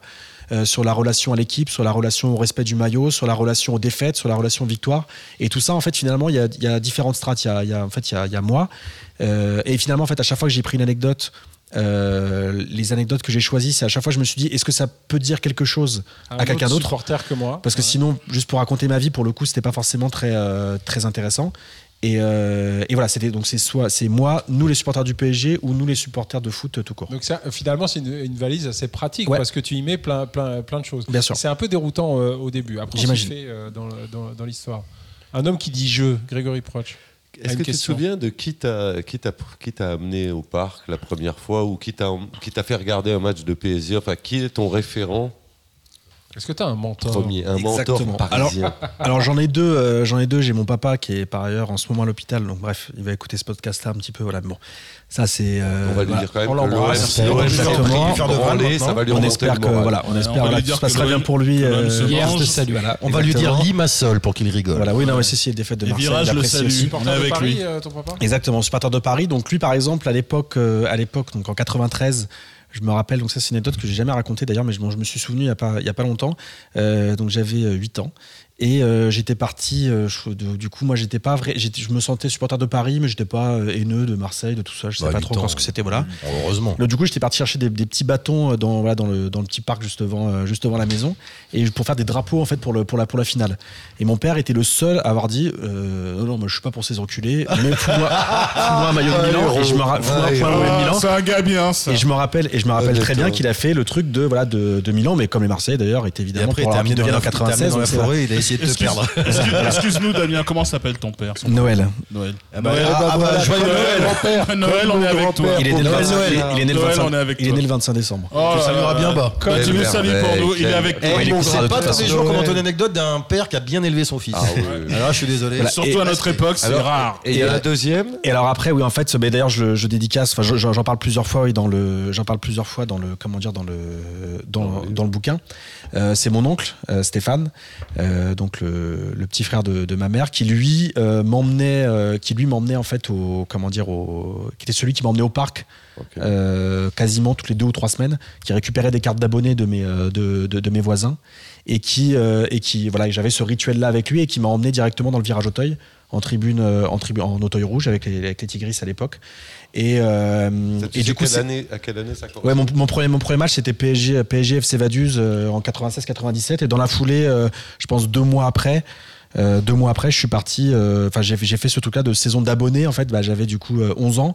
Et, euh, et- et- et- abonné et à pendant, 11 ans, et- pendant deux ans, alors j'étais pas abonné officiellement, mais j'ai dû voir, euh, je pense, fait, la moitié ou les deux tiers des matchs pendant deux, pendant deux saisons euh, au Tigris. Et je me rappelle très bien être debout sur les sièges. euh, mon oncle qui disait faut que je participe, sinon euh, on va se faire regarder. Et du coup, c'est lui qui m'a. Et donc, du coup, c'est- gros mots, sinon on va se voir. Exactement. Et du coup, voilà, c'est lui en fait qui m'a, c'est lui en fait qui m'a. Je pense que mon père m'a appris. Je vais pas dire la haine de Marseille, mais en tout cas l'amour de Paris. Euh, et pareil. mon oncle, et, le dire, c'est pareil. et mon oncle, et mon oncle, c'est celui qui m'a appris euh, vraiment à vivre de manière euh, charnelle, euh, au jour le jour, euh, et avec la relation aux tribunes très rapidement dans ma vie. Mais d'où ça vient chez ton père, par exemple? Et lui, Euh, c'est mon- un Parisien. Euh, non, non, mon père, mon, mon père est né au Mans, il est arrivé, euh, il est arrivé en région parisienne, je crois, aux alentours de, enfin, de 22-23 ans. Et lui, en fait, il estimait qu'il devait être pour l'équipe de, la région dans laquelle il habitait. C'est tout. C'est comme, c'est comme Jérôme Réjas, quoi. en fait, quand peu près moi, il y avait le. Ouais, ouais, moi j'étais fan, mais bien avant. Mais moi, c'est le Parc des Princes qui a tout réglé. Le, le premier pas au Parc des Princes était foutu pour l'éternité. Alors, ton premier match, c'est FC quoi, tu as dit? PSG FC Vaduz, 96-97. Ah, je sais que c'est une victoire de c'est- un club Liechtenstein. Là, c'est Liechtenstein. Alors, là, alors là, mon gars, préliminaire pour moi. Alors là. Ton préliminaire de Coupe des Coupes, j'ai encore je sais que Jean Moi, j'ai vu vidéo. Intertoto ou. Moi, j'ai vu Euh, c'est non, non, bien ton préliminaire de Coupe des Coupes. Ouh, aïe, aïe. Vidéo ça c'était bien. C'est Ah, l'équivalent de. Eh, attends, mais Vidéoton, il jouait super bien, c'est hongrois. Eh oui. Oh, t'es désagréable. Tu parles de Vidéoton maintenant. On arrive justement, vous avez glissé gentiment, mais c'est bien parce que vous avez glissé dans le, thème sur euh, les différentes façons euh, d'être euh, d'être un supporter. Et tu en as parlé un tout petit peu parce qu'à 11 ans, tu es au milieu des Ti- Tigris. C'est pas extrêmement euh, développé dans le livre, mais tu as aussi être, été un, un ultra, enfin un supporter qui va à tous les matchs, qui fait les déplacements, qui, qui, qui, qui gueule en virage. Euh, voilà, c'était à Auteuil. Aux C'était aux authentiques, c'est, euh, et après, aux, après à Auteuil pour des raisons d'ailleurs purement pécuniaires, parce qu'on a- souvent c'est une bande de potes en fait, on va souvent avec une bande de potes au parc, et j'avais d'autres d'autres potes qui étaient plus dans la galère financière, et donc du coup pour eux 30-40 balles en début de saison c'était important. Euh, parce qu'ils travaillaient pas à l'époque, euh, voilà, c'était compliqué. Donc du coup, on est parti en, on est parti au virage Auteuil. Mais j'ai toujours gardé cette affinité avec les authentiques, c'est des, des relations avec euh, avec des gens qui étaient aux authentiques, parce que c'est un groupe qui était euh, qui était vraiment génial et qui a réussi à faire des choses euh, que peu de groupes euh, ultra ont pu faire en Europe en aussi peu de temps. Oui, Greg. Juste, quel regard tu, dans tes premières années, je vais dire plutôt vers 16-17 ans, un peu après, quel regard tu portes sur Boulogne depuis Auteuil? Euh, bah, c'est- toujours particulier parce que, euh, parce que moi j'ai grandi plutôt dans un univers, euh, j'ai grandi dans un HLM en banlieue parisienne. Euh, C'est le le- cas de pas mal de mecs de Boulogne des non, années c'est- 80. non, c'est vrai, mais le, le- le parrain de mon gosse est haïtien. Ouais. Euh, j'ai grandi avec, enfin, j'ai grandi plutôt dans une mentalité, on va dire banlieue type euh, type euh, rap, type, enfin comment dire, un truc, voilà que plutôt euh, Culture que- urbaine. cosmopolite, voilà culture urbaine cosmopolite. Culture NBA, quoi. Et, euh, et c'est et c'est vrai. Et puis, et puis très rapidement, et puis très rapidement antiraciste. Alors en fait, le truc c'est que Boulogne, euh, la caricature qui était faite à Boulogne, c'était t'es supporter de Boulogne, t'es raciste. Euh, je connais des supporters de Boulogne qui sont pas du qui sont aussi peu racistes que moi. Donc, euh, est-ce que Donc- ça, ça t'appa- ça t'apparaissait à, cette époque-là ou c'est plus tard que. bah, si j'ai choisi, si j'ai choisi Auteuil, euh, oui. si j'ai choisi, après, il bon, y, y avait- il y avait cette relation charnelle avec avec les Tigris, mais après, si j'ai choisi Auteuil plutôt que Boulogne, c'est que je me sentais plus, je, je sentais, je sentais que c'était plus proche de mon de mon de mon identité. Après, comment dire, la sur, la ouais sur, sur la relation sur la relation Auteuil Boulogne, c'est euh, comment dire quand t'es euh, quand quand t'es pas encore dans le stade, je pense qu'il y a beaucoup de Fantasme. de, de- ouais de, de fantasmes. Alors après, il y a eu des déplacements où j'ai entendu, c'est vrai, des choses qui étaient pas cool et qui Oh, mais même au qui était parc. de le Ah, Même déplacement, j'ai croisé des mecs de Boulogne qui connaissaient des chansons sur Vercingétorix que je n'avais jamais entendu de ma vie. hein. Non mais après, non mais après tu, enfin je veux dire, non mais, au- non, mais au parc après quand t'es à Auteuil finalement tu, enfin tu, enfin quelqu'un qui me dit il était à Auteuil, il faisait zéro déplacement, euh, il disait ah, j'entendais des trucs racistes de Boulogne, non en fait parce qu'en fait c'était déjà le, le, le, le, le d'une minorité qui était inaudible d'Auteuil puisqu'on faisait que de chanter et donc du coup comment dire voilà cette euh, cette relation là Auteuil Boulogne. euh, après, en plus, c'est particulier parce qu'après 2010, bah, du coup, tu te retrouves avec euh, plus du tout le parc des Princes. Euh, Merci les mecs. j'allais Et- dire, dans- au, milieu de- au milieu des années 2000, à cause du, du monsieur sans cheveux là, qui est en face de moi, Jérôme Réjas, je suis retourné un peu au parc Mhm. et pour la première fois, j'entendais Auteuil et Boulogne. Parce que moi, je viens d'un temps où il n'y a que Boulogne qui chantait. Ouais. Et entendre les deux, c'était au-delà des dissensions entre les deux, des conflits, je, je suis au courant comme tout le monde. Il y avait quelque chose de merveilleux à entendre les deux Le- tribunes, le- même si elles sont différentes. Le même Parc les- des Princes, euh, le Parc des Princes des années 2000, et je, je pèse vraiment mes mots, est selon moi la meilleure ambiance à domicile d'Europe occidentale. Merci. Euh, je- euh, Il y a beaucoup de, Je il y a- pense aussi. il y a beaucoup de, il y a beaucoup de choses qui sont dites, par exemple sur Naples. euh, Alors sur les stades anglais, je pense que maintenant c'est bon, on a réglé l'affaire. Sur l'ambiance en Allemagne, c'est un peu plus particulier. En Espagne, voilà, tout ça. Limassol, c'est assez gros, on m'a dit. hein. Euh, On dit que Mais je- euh, mais je pense Non, qu'à- ça, c'est très très fort. Mais Moi, je je, pense pense que- qu'en Ligue des Champions, Je crois que- le. Je crois que le terme ultra d'ailleurs vient de mais je Chypre. pense hein, qu'en euh, en Ligue des Champions cette année, là, il faut vraiment vraiment faire Pardon attention. Damien, excuse-moi. Faut pas qu'on tombe contre eux, hein. Parc, ce parc des années 2000, il, il est, il euh, complet. Non, non, non, Moi, j'avoue que j'ai pas eu la était, chance mec, de le voir. c'était- génial. Euh, Boulogne, euh, Auteuil, euh, effectivement, voilà, cette, voilà, cette rivalité entre, entre les tribunes. Toi, tu es du côté Auteuil, mais en Mhm. fait, aller au parc aujourd'hui et voir qu'il n'y a plus qu'Auteuil, enfin, c'est pas l'Auteuil de l'époque, mais Ah, il n'y a plus qu'Auteuil, ça il c'est sûr. manque quelque chose finalement. Alors après, en fait, en fait, attends, tu voulais poser une. Toi, tu Non, voulais non, non, la- mais euh, attendez, gros, même quand on était dans l'affrontement potentiel, Jérôme quand a on était chose. authentique, voilà, très important. T'étais je- authentique, t'étais au parc. Est-ce que l'affrontement à Boulogne, avec Boulogne, avait euh, du sens?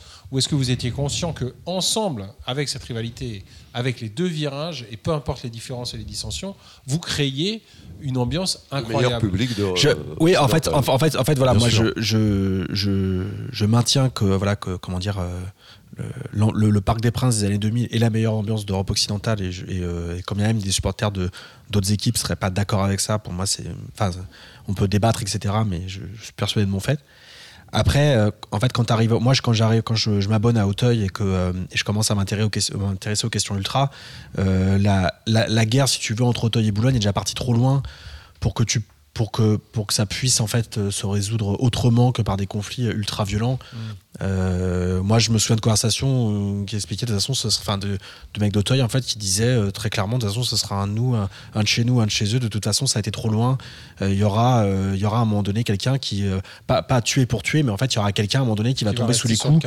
Et, et c'est ce qui est arrivé. C'est dramatique en vrai parce que même si c'est pas de- dramatique et ridicule, si je peux me permettre. hein, parce que tant qu'on n'a pas, comme dirait Patrick Besson, le grand écrivain français, tant qu'on n'a pas brûlé ta maison et tué tes enfants, faire la guerre et tuer des gens, ça, ça relève du ridicule. Je voudrais juste rajouter par rapport à la discussion juste avant, euh, quand on parle de Boulogne fasciste, évidemment, qu'il y avait le fameux carré R1 euh, qu'on a tous connu, mais il y a un mec qui s'appelle Julien Kemener et qui est mort et qui, était, qui a été passé dans toute la presse comme un supporter fasciste. Et il est mort et il n'était pas fasciste du tout. Et voilà, et je tenais, je- à chaque fois, à chaque fois, je tiens à le rappeler parce que les historiques de Boulogne n'étaient pas des nazis. Merci. Ouais, c'est pas du tout ce que j'ai. Non, non, non, c'est Ouais, pas, c'est pas ça, bien ce que sûr. je dis, Parce c'est du coup- millions de gens qui nous écoutent, jusqu'à Limassol. Surtout à Limassol. Surtout Limassol, c'est ça. Le match est terminé 3-1 pour les 3 Et, et- et- et Bon, bah, Xavier m'a montré ça avec un sourire narquois pendant l'émission. Le match Dijon-PSG de samedi est reporté. Tous à vos cachetons pour ce week-end. C'est bon, Ah moi- Bon, moi- toi, t'en as rien à foutre, Jean, de toute façon. Bah, de toute façon, je suis pas tout seul ce week-end. Ah bah Toi, oui, il n'y a bah. que Boca Alors- River. Ah bah oui, oui, oui, Si ça vous dit, moi j'aimerais bien qu'on parle des, euh, euh, de ce que c'est d'être supporter au quotidien. On a parlé tout à l'heure de euh, la fébrilité avec les, euh, les transferts. Là. Il se passe des trucs pendant l'été, on est, on est comme ça sur des téléphones à, à voir. Euh, L'excitation avant les matchs, pendant les matchs, une journée. Euh, par exemple, la journée qui est. Oh là là hein, là là. Six fois au chiottes. euh, Je te le dis.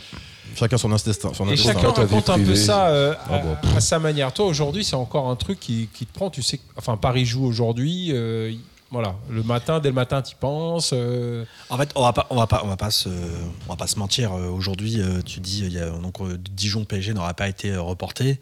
J'aurais pas eu la boule au ventre, tu vois, le matin. Euh, dans les années 2000, n'importe quel match de Paris, je me levais, je, je- je- je me levais, j'avais la boule au ventre. Pour une simple et bonne raison, c'est qu'on était, on n'était pas quasiment sûr de le perdre, mais on a de grandes chances de le perdre. Ah. Aujourd'hui, au- aujourd'hui, aujourd'hui, un match de, un match de Paris, on n'a plus cette boule au ventre. Alors après, les gens vont dire, ça les gens, les, La, les- la peur, c'est la peur a un peu disparu. Elle- C'est elle- vrai, elle- elle- on l'a retrouvé sur Amiens et Bordeaux parce qu'on avait des équipes C et on s'est dit tiens là on peut perdre c'était excitant ouais, mais on n'a pas la boule au ventre en se levant le matin. ouais c'est vrai C'est, en fait, c'est en arrivant. Mais alors après, mais c'était même pas Après, la boule au de ventre à l'époque c'était combien on va perdre Euh, je me préparais déjà au lendemain et à la nuit et au lendemain en me disant comment je vais gérer ça? Comment je vais réussir à pas trop souffrir à pas le faire subir euh, à mes proches et tout ça? Là c'est vrai que maintenant on, euh, Mais en fait, finalement, le comment dire, le la la, la- comment dire. Je- je- la, question qui arrive dans la foulée, c'est comme il n'y a plus de suspense aujourd'hui, il n'y aurait plus de plaisir euh, d'être fan de Paris. Euh, C'est faux. Non mais je- non non mais moi je- pour moi C'est pour moi c'est pour moi c'est une hérésie de dire ça. Euh, le football c'est pas que de c'est pas que du suspense, c'est pas que de l'attention, c'est aussi des c'est aussi des beaux gestes, c'est aussi des histoires. bien C'est aussi des relations que tu vas créer avec des joueurs, euh, des regards qui vont, qui, qui vont, tu vois, qui vont se, qui vont, qui vont se faire dans le match. C'est Euh, Neymar. des- non, mais voilà, non, mais c'est, moi, moi, je, moi, je, je- je le raconte, c'est Bernat je, raconte dans le bouquin. livre, ouais, ouais, Je, justement. je- je raconte dans le bouquin la première fois que je vois Mbappé faire euh, faire une faire une accélération. Alors je sais plus c'est quel match parce que j'ai pas forcément une bonne Lyon, mémoire peut-être. des- non non non c'est- non, non, c'est- non, c'est quand, quand, quand il récupère contre Lille contre, contre Lille où il récupère la balle dans le dans, dans le milieu de terrain et il accélère et tout le monde essaie de le faucher personne n'arrive à le toucher parce que le goal était monté pour euh, pour marquer. Ah et quand et quand tu le vois en fait Ah, quand un je- mec qui essaie de le détruire en Ouais, deux là bien sûr. Ah et en fait, quand je le vois démarrer de mes yeux euh, et, d- et d'aller à une vitesse. euh, T'es au parc, là. et j- Ouais, là, donc là, j'étais, donc là, c'était un des Sous le 3-4 maillot matchs que j'ai vus. Voilà, exactement. Un des 3-4 matchs que j'ai pu voir euh, quand euh, du coup j'étais retourné au parc pour le, pour le livre. Et ben quand je l'ai vu en vrai, ça m'a fait quelque chose, je crois que je ne que, que j'ai jamais vécu en tout cas. Enfin, c'est une, une même chose. Michael Madar a fait des échappées. Euh, aujourd'hui, a fait quelques euh, tacles. Non, en- Traoré. Non, en, ter- en termes d'intensité, j'ai vécu Et des choses qui étaient plus fortes que ça. Mais en revanche, j'ai jamais vécu ça de me dire, de, je vois un mec démarrer et, et, euh, et- Ouais, mais et comme, comme- comme- comme un livre de super-héros. C'est-à-dire qu'en fait, c'est comme un. C'est un super héros. Bah, tu vois, c'est comme un. Je voyais transpercer les choses. Et, voilà. et du coup. Euh, comment dire, il y a, il y a- C'est il y a- il y a Spider-Man. d'autres choses que le suspense. Le suspense, on l'a dans les matchs contre Marseille, contre Lyon, parce qu'on veut les gagner, parce que c'est une question d'honneur. Euh, Il y a, les- il y a, il y a bah, la saison, la saison contre Montpellier, la saison contre Monaco. euh, voilà, on, a retrouvé la boule au ventre en disant putain, on va perdre le, on va perdre le titre. Qu'est-ce que c'est que ce bordel? Alors contre Montpellier, c'était un peu différent parce qu'on n'avait pas gagné depuis longtemps. Mais en tout cas, contre Monaco, on s'est dit c'est pas grave, c'est pas. possible. il y voilà. avait Pastore qui venait d'arriver, ça Voilà. suffisait. Donc du coup là c'était un peu compliqué mais euh, et puis après évidemment la Ligue des Champions mais le mais oui cette mais par exemple oui contre l'Étoile Rouge euh, oui évidemment j'en ai pensé euh, j'y pensais Oh là quasiment tout le là temps là les jours là d'avant là. et puis la et puis la journée c'était la, la productivité horaire était euh, bon, était très très affaiblie mais comme beaucoup de supporters parisiens le, le jour où il y a un match de Paris mais le jour du le lors du transfert de Neymar, si tu veux, la productivité horaire en Ile-de-France, pense, a dû chuter de, de 20 ou 25%, très clairement. Xavier, Moi, j'ai juste une question euh, aux trois auteurs, une fois de plus, qui sont autour de cette table. C'est euh,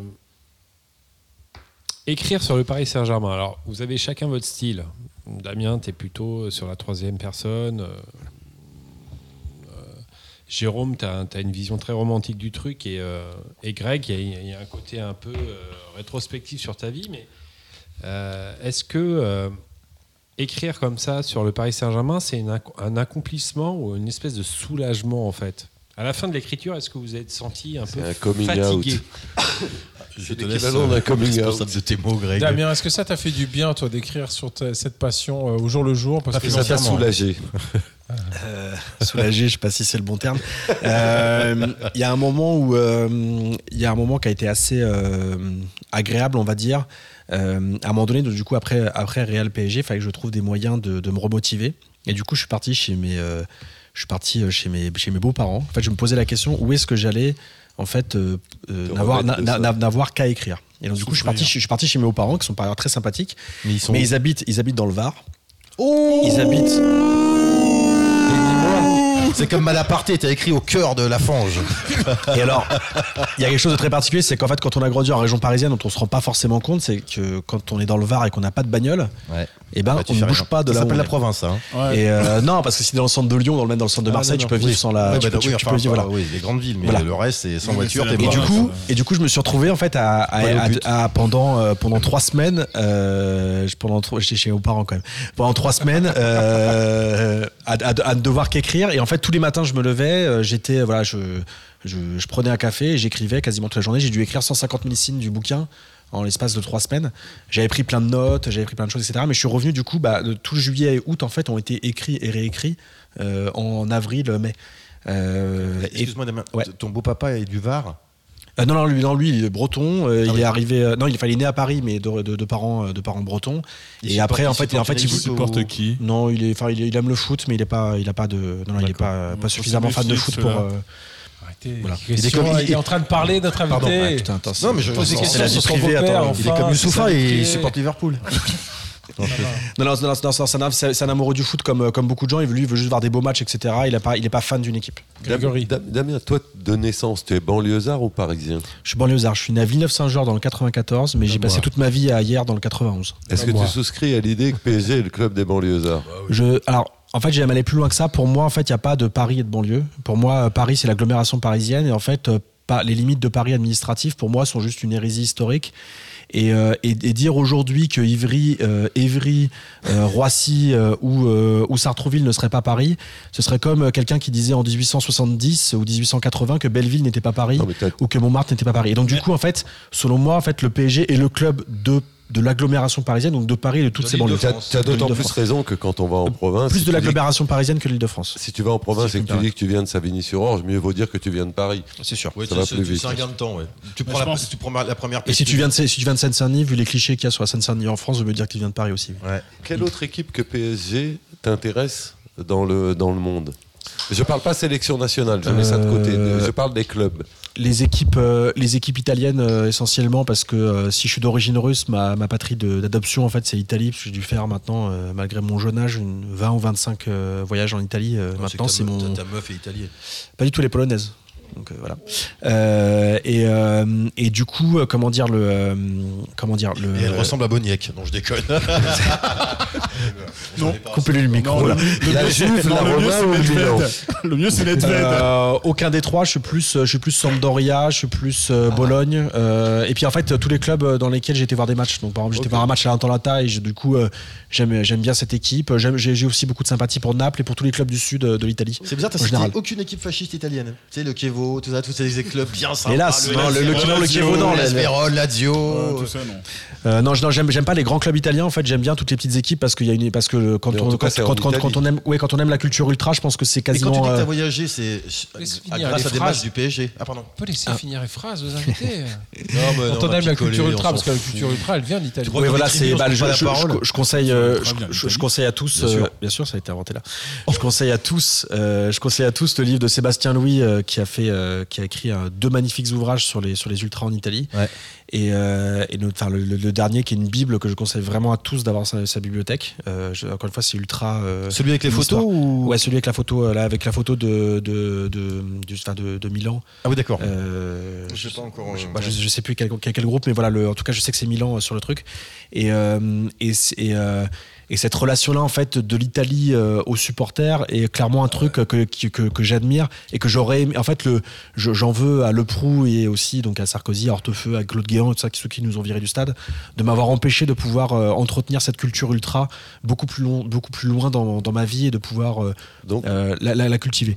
donc ça marche, la dichotomie qui voudrait que Boulogne serait plutôt anglais de, de mimétisme, de culture, et que Auteuil serait plus italien. Alors finalement en fait les deux euh, finalement en fait les deux les, les deux tribunes se sont inspirées des deux euh, des deux parties. C'est-à-dire qu'il y avait euh, il y a eu des amitiés entre Boulogne et et, certains fans en Italie. Il y a eu il y a eu certains chants de Boulogne qui, qui partent de chants italiens. Et puis après les Lutes Falco les Lutes Falco sont sont, sont, sont, sont fans sont fans d'Irlande sont, sont fans de club irlandais euh, et puis, et puis notre hymne vient, notre hymne vient de, vient de l'hymne écossais. Donc du coup, en fait, finalement, je, c'est. Alors après, oui, euh, je- oui, moi, je suis moins fasciné par la culture anglaise, euh, mais, euh, je, mais pff, je, je, je, sais pas si c'est vraiment Auteuil qui m'a, qui m'a amené là. C'est plus, je pense, mes relations personnelles qui m'ont fait aller en, Italie euh, très souvent. énervé les Est-ce que quelqu'un peut me confirmer, vous qui faites des déplacements, qui êtes encore ab- abonné, est-ce que c'est vrai que Naples a chanté des chants anti-marseillais au parc? Oui. Non, en fait, en fait, il y a des membres du CUP. Alors, je crois un membre, alors, qui est le CUP pour, euh, pourra répondre pour euh, là-dessus, mais euh, si, si c'est, euh, enfin pour, pour préciser les choses, mais il y a au moins un membre du CUP qui a des liens familiaux avec euh, un membre du, de- du principal groupe de Naples. Et du coup, et du coup, et du, et du coup, en fait, ça a créé une. amie- En fait, c'est comme encore une fois, comme souvent dans les relations de tribune, il y a des choses Oui, personnelles et qui ont fait que euh, les mecs, mais aussi euh, devant le parc, en fait, euh, les Napolitains se baladaient tranquillement et ont chanté des chants anti-marseillais. Parce que dans la- dans l'inconscient collectif, Marseille et Naples, c'est euh, frères, euh, c'est frères siamois, quoi. Alors les, les, les- les Napolitains, les Napolitains en soi n'ont pas de. En fait, y a- ça venait beaucoup de Marseille. Alors les, les- deux villes. tu dis des choses comme ça. Non, mais les, deux villes peuvent avoir une similitude d'extérieur, c'est-à-dire. c'est-à-dire qu'on ramasse pas, tu veux dire dans les rues Ouais, probablement, ouais. Critique pas Naples. C'est c'est Ah ouais, c'est deux villes portuaires, deux villes Oui. avec, euh, avec, avec beaucoup, avec beaucoup d'immigration, euh, deux, villes, euh, deux villes plutôt populaires, deux villes qui sont critiquées par, par, par plutôt des, des, des parties plus riches euh, du pays, nord, et qui voilà nord, plus- ouais. plutôt au nord pour les deux, et qui du coup vont qui du coup vont souffrir aussi de ça, et du coup qui vont fabriquer une propre identité Ouais. là-dessus.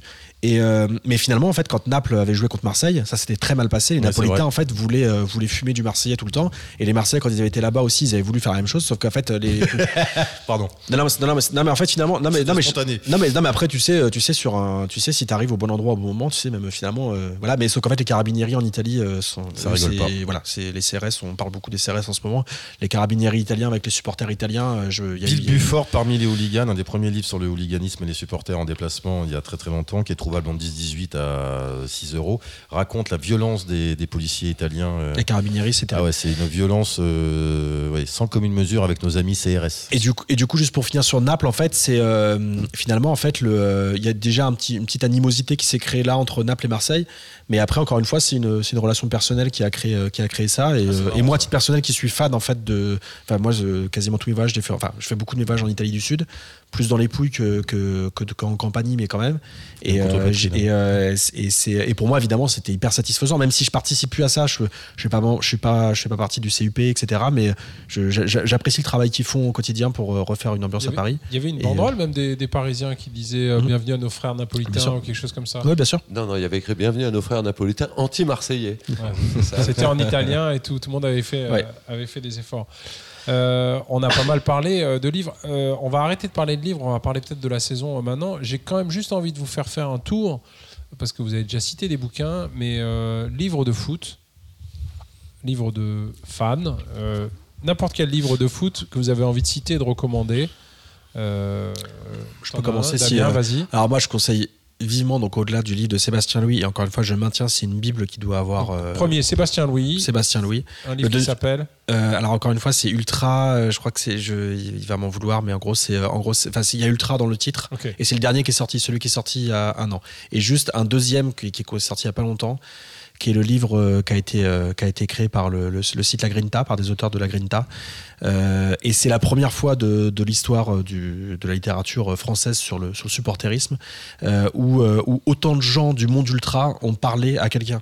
Et très souvent, en fait, il y a ce rapport-là à des gens extérieurs ou à des journalistes qui est très dur. Et, euh, et le- ce livre, ce livre-là sur le, c'est ultra mode de vie, mode d'emploi ou vie. euh, Ok, ok. Mais c'est sorti voilà, mais la Grinta Louis. qui est, sorti, qui, est sorti, qui est sorti là il y a, il y a deux ou trois semaines. Non, c'est, de, de la Grinta. C'est chopé Ad- il y a Adrien, Ah oui, euh, etc. Voilà. Et, euh, voilà, et bref, et, le, et, et ce- et ces deux livres-là, selon moi, sont deux bibles à avoir pour tous ceux qui veulent euh, voilà, avoir une relation au, au mouvement ultra. Jérôme, un livre. Euh, en dehors de Parc de Jérôme Réjas, qui est un chef-d'œuvre euh, en toute objectivité. Euh, moi, j'avais adoré le bouquin, je crois que c'était de Michéa, Le plus beau but était une passe. Bon, c'est un peu philosophique, mais c'est pas imbitable. Même quelqu'un qui a aucun rapport à la philosophie peut s'en sortir. Puis le titre est sublime. Et j'oublie toujours le nom de l'auteur, mais ce bouquin qui raconte cette histoire du, du club anglais extraordinaire, là, 44 jours, là. Oui, Euh, David Pierce. David Pierce, voilà. Génial, ouais. formidable. L'entraîneur de Nottingham Forest. Et John King, bien sûr, qui moi m'a été mon premier contact avec le- la littérature et le football. John King, un livre. Et bizarrement, non, moi au départ c'était plus Nick Hornby, mais plus je vieillis, plus je suis John King et moins Nick Hornby, évidemment. Ouais, John King, euh, Football Factory, même England Away, tout, tout, le... Ouais, c'est... j'adore. Voilà, mais c'est apostrophe, hein, donc on, on conseille des livres euh, à la fin de l'émission. euh, Grégory Proch. Moi, je voudrais citer un le livre tien. que, que, que- que m'a offert Jean, et donc il va nous, dont il va nous jamais dire le titre, Jean. Que Jean qui s'appelle. Red, je crois.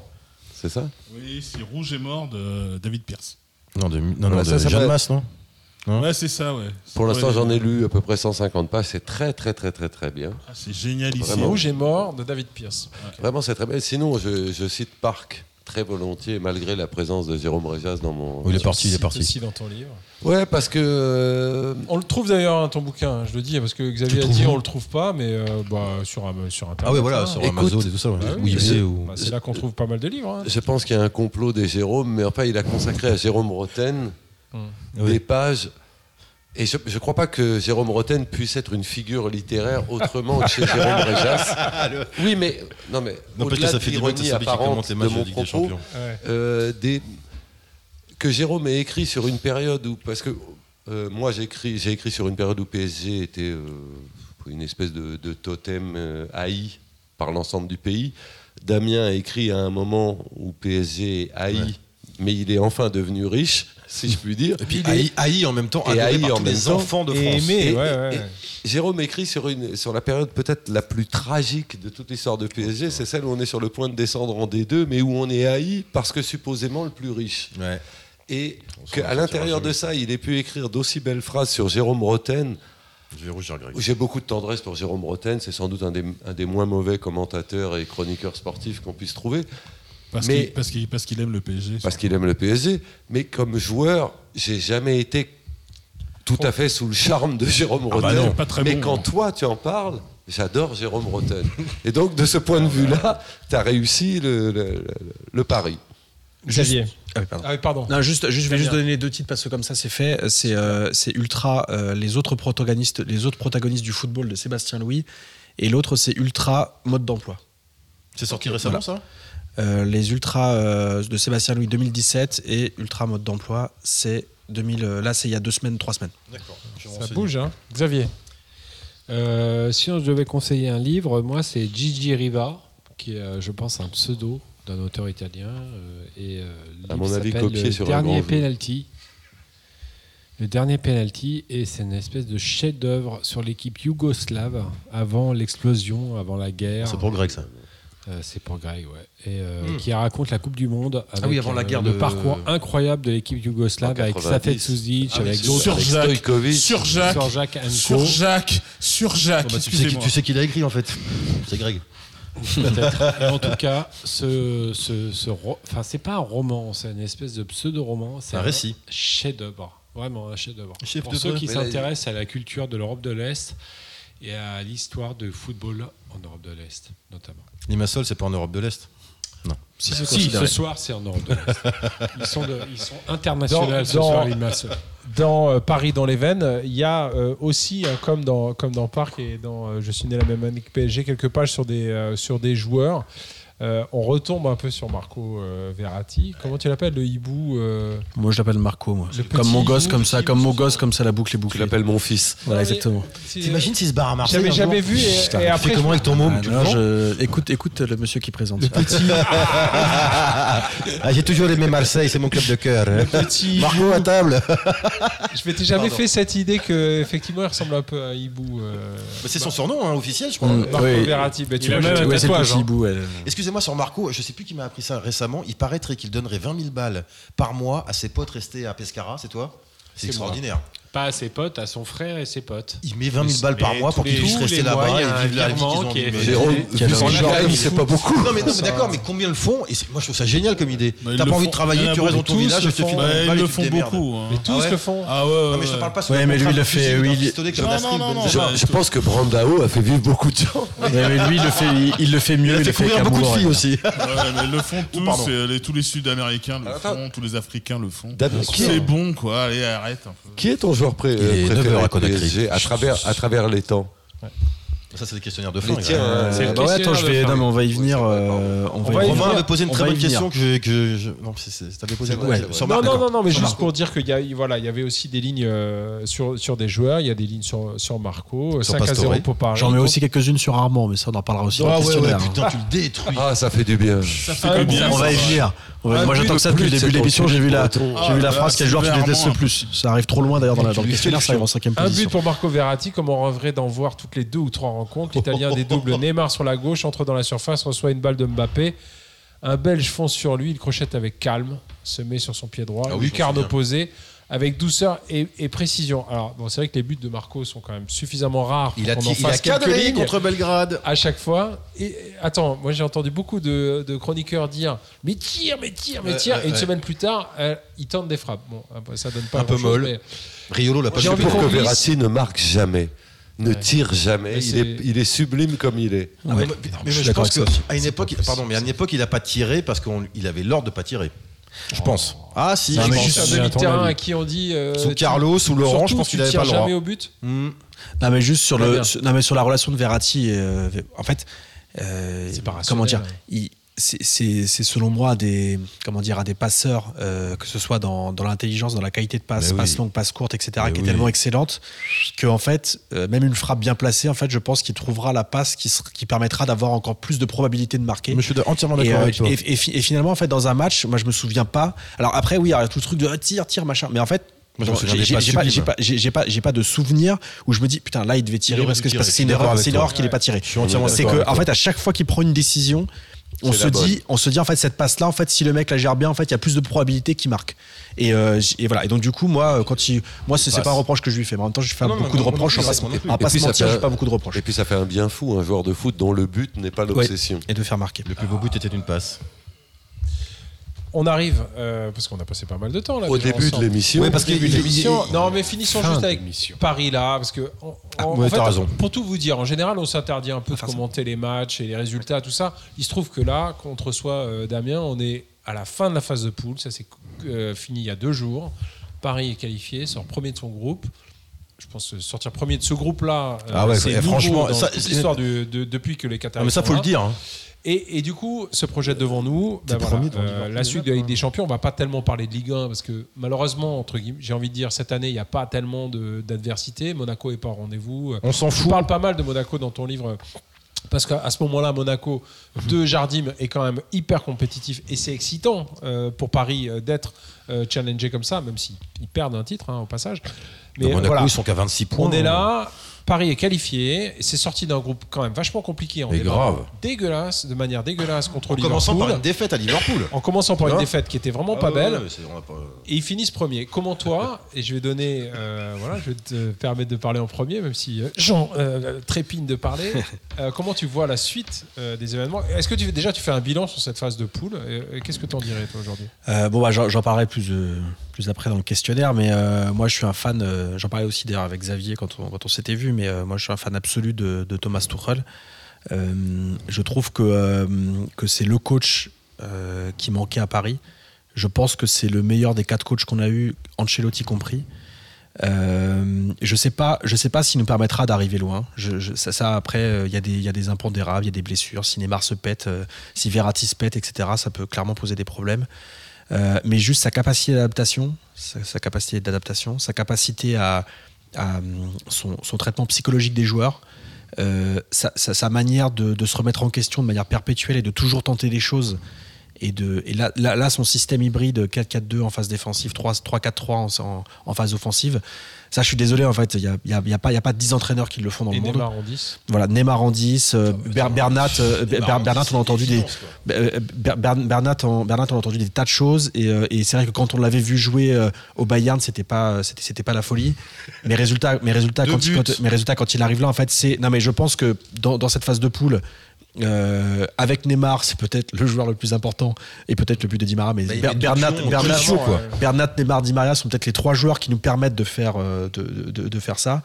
Euh, et du coup, voilà, pour, pour, voilà, pour, pour finir sur. pour finir sur cette phase de, en fait, pour moi, c'est, euh, la, selon moi, c'est la consécration de Tourelle. Il a, il réussit en fait. Il a, il a, non mais en, en tout cas, c'est la consécration de, de ce que moi je pense qu'il peut faire. Est-ce qu'il arrivera d'accord jusqu'au bout? Mais en tout cas, je- il, il a, c'est comme si en fait il avait, ré- il avait, il avait vu tous les joueurs qu'il avait, il a vu tous les manques, il a vu tous les avantages. Et il a décidé de créer un système qui, qui, qui- qui est pas, c'est pas que ça n'a jamais été vu de faire 4-4-2, 3-5 3-4-3 ou 3-5-2, mais il a réussi à créer un système qui, euh, qui comment dire, qui, euh, qui, on ne peut pas tirer mieux de ce groupe-là, selon moi. NBA. euh, voilà, à ce. Et Rabiot. Qui aurait eu les Ah. coucougnettes de faire ce qu'il a fait sans Rabiot Hmm. Moi, moi, Rabiot, j'adorais qu'il reste, mais bon, c'est mort. Mais quand même, tu vois. Moi, je pense qu'il il fait tout ce que Emery n'a pas pu faire, Hmm. mais je pense qu'il peut le faire aussi. Merci, merci Romain. Parce que je pense que très haut au Parce Qatar. que Emery n'a pas pu le faire. Non, mais parce qu'au Qatar, on, on a compris hein, au moins ça. Que si tu prenais un entraîneur comme ça, fallait lui laisser, le- tu vois, les, Hmm. les coups des franges, comme on dit. Je sais pas comment. on dit. c'est ça. Pardon. Pardon. Il y a un Euh, truc sur Tourelle quand même qu'on oublie, c'est que Tourelle souvent, ça se passe bien au début, et à un moment, dès qu'il y a petite tension, il y a grosse tension derrière. C'est un Allemand. Ouais. C'est un gros caractère. Ouais, c'est ce qu'il nous fallait quelque part. Oui, bah, mais, Quand finalement, tout mais y- finalement, en fait, il y a eu un petit peu de tension, tu vois, après le match de C'est Liverpool, et je trouve qu'il l'a parfaitement géré. Il y a eu de la tension avec Rabiot, il a dit, bon bah. Non mais t'imagines, c'est ce que je disais tout à l'heure. Adrien va sur le banc et puis euh, Ouais. et résultat, et, enfin, il se passe d'Adrien. On Mais a- on a t'imagines qu'un seul, on a qu'un seul milieu de terrain de métier euh, C'est ça que qui, qui- est dans le d'accord. 11. Surtout, C'est- c'est dingue. ce- Ce que je trouve intéressant, c'est que le match où il les sort tous les deux, là, Bappé et Rabiot, Ah il les sanctionne pour un truc, ils sont Ah non, en à retard. Marseille. À Marseille. À Marseille, en plus, c'est pas n'importe quel match. Il, Ah oui. les, il les met sur le Si banc au début pour, de match. pour C'est Mbappé, pas- c'est n'importe quel match. Exactement. Mais pour nous aussi, hein, Mais pour Marseille un peu Ce moins. qui est intéressant, c'est la réaction des deux. C'est-à-dire, il les fait rentrer tous les deux quand même. Ils sont tous les deux sanctionnés, Eh oui. mais il les fait rentrer tous les deux. Et on a deux attitudes complètement différentes. Mbappé, qui est vexé comme un pou de ne pas être rentré, Mais mais je pense qui que- rentre et qui, qui- qui- qui nique tout le monde, et qui va marquer son but. Rabiot qui rentre, qui est vexé, et ça se voit, et il donne rien. Et du coup, on l'a pas revu sur le terrain. Mais je pense que c'est à, je pense que c'est à ce match-là. euh, Je te, je te laisse la, la parole, mais je pense que c'est à ce match-là où, où Tourelle se dit, de toute façon, avec Adrien, euh, tant qu'il n'aura pas résolu ses problèmes euh, mentaux. Ouais, c'est les, enfin, les problèmes mentaux, je vais ouais, ouais. je vais pas psychologiser le truc, mais qui n'aura pas ré- ré- résolu ses problèmes euh, extrasportifs, peut-être qu'il ne le résoudra pas. Mais tant qu'en tout cas, à, à minima, tant qu'il ne les aura pas résolus, je ne pourrai rien faire avec ce joueur-là. Je ne peux pas lui faire confiance en fait. Et résultat, et encore une fois, il se passe de, ce- il n'a qu'un seul. Il faut se rendre compte de ce que c'est. Ah, moi, je veux bien la liste, la liste des équipes, Ouais. la liste des équipes qui vont Ouais. jouer contre une équipe comme Liverpool avec un milieu de Alors terrain, que un seul. alors que c'était Enfin, faut se rendre compte. disait que ce qui allait nous couler, c'était ce Bien problème sûr. de milieu. Et Et lui, il augmente ce problème pour le résoudre. En Et- fait. Alors, Et comme disait Jim Morrison, Mother, I wanna fuck you. Adrien, si tu m'entends. Damien, Damien, est-ce que tu penses qu'il faut garder Rabiot ou le vendre Oh non, je pense que c'est terminé. Moi, je pense que L'histoire- l'histoire- Non, mais Euh, toi, est-ce Ah que tu aurais souhaité Si je prends 10%, que ce mec-là formé au club, etc. Tu vois, Mais c'est tout- on a tous un peu le fantasme. Est-ce qu'il faut vendre Vampeta Bah, il y a bah, ben, a Moi, je ben, ben, suis qui- d'accord, il y a Kimpembe et ben, il y a qui joue le Kimpembe rôle. pour ça. Et puis, euh, et, à, un moment donné. euh, tu vois- arriver. Enfin, enfin, Kim- Kimpembe, quand tu vois sa relation avec Paris, euh, je veux dire, je veux dire, on peut dire tout ce qu'on veut, mais Kimpembe, il aime le PSG. Ouais. Et je sais pas comment ça se passera, le foot, etc. Mais en tout cas, alors qu'il est, Kimpembe, c'est le respect total. Ouais. Et, et- et Ad- et Adrien Rabiot n'a jamais fait autant de preuves d'amour pour une carrière plus longue que, que, que Presnel. Allez, euh, on, a pas, on a passé pas mal de temps. Le euh, podcast de 6h30. À parler de pas tout ça. Mais podcast, tu parles, mais non, ouais. c'est juste qu'on va couper, on va devoir taper un taf de dingue Je, peux, je, coupant. peux, je peux dire juste un truc. 6 propagande. Vas-y Vincent, on m'a pas demandé mon livre, en fait, à moi. Ah bah oui alors, mais non, si tu t'as dit... Je euh, suis né la même année que l'OM. Alors, La case de l'oncle Tom. Jean, ça. ton livre et après ce sera la, la chronique de fin. Allez. D'accord. Le mec est allé chercher sur internet, hein. on, te- on tient à le dire aux gens qui écoutent. hein. Bah, bien sûr, je suis allé chercher pour internet parce que je ne voulais savoir quel était l'éditeur, je ne le savais pas. le serpent à plumes. Ça, c'est l'éditeur Le Charpent à Plume, ça s'appelle Onze Maracana et c'est de Alberto Coutinho. Et je peux vous dire que là, pas ce nom. je m'en fous. C'est le nom d'un très grand sélectionneur brésilien, Claudio ouais, Coutinho. laisse-le. C'est pas un nom d'un mec qui joue de côté de la le- Catalogne là Bah, euh, tu sais, le mec, dans il ce est- petit club là, avec des maillots euh, saumon fluo là.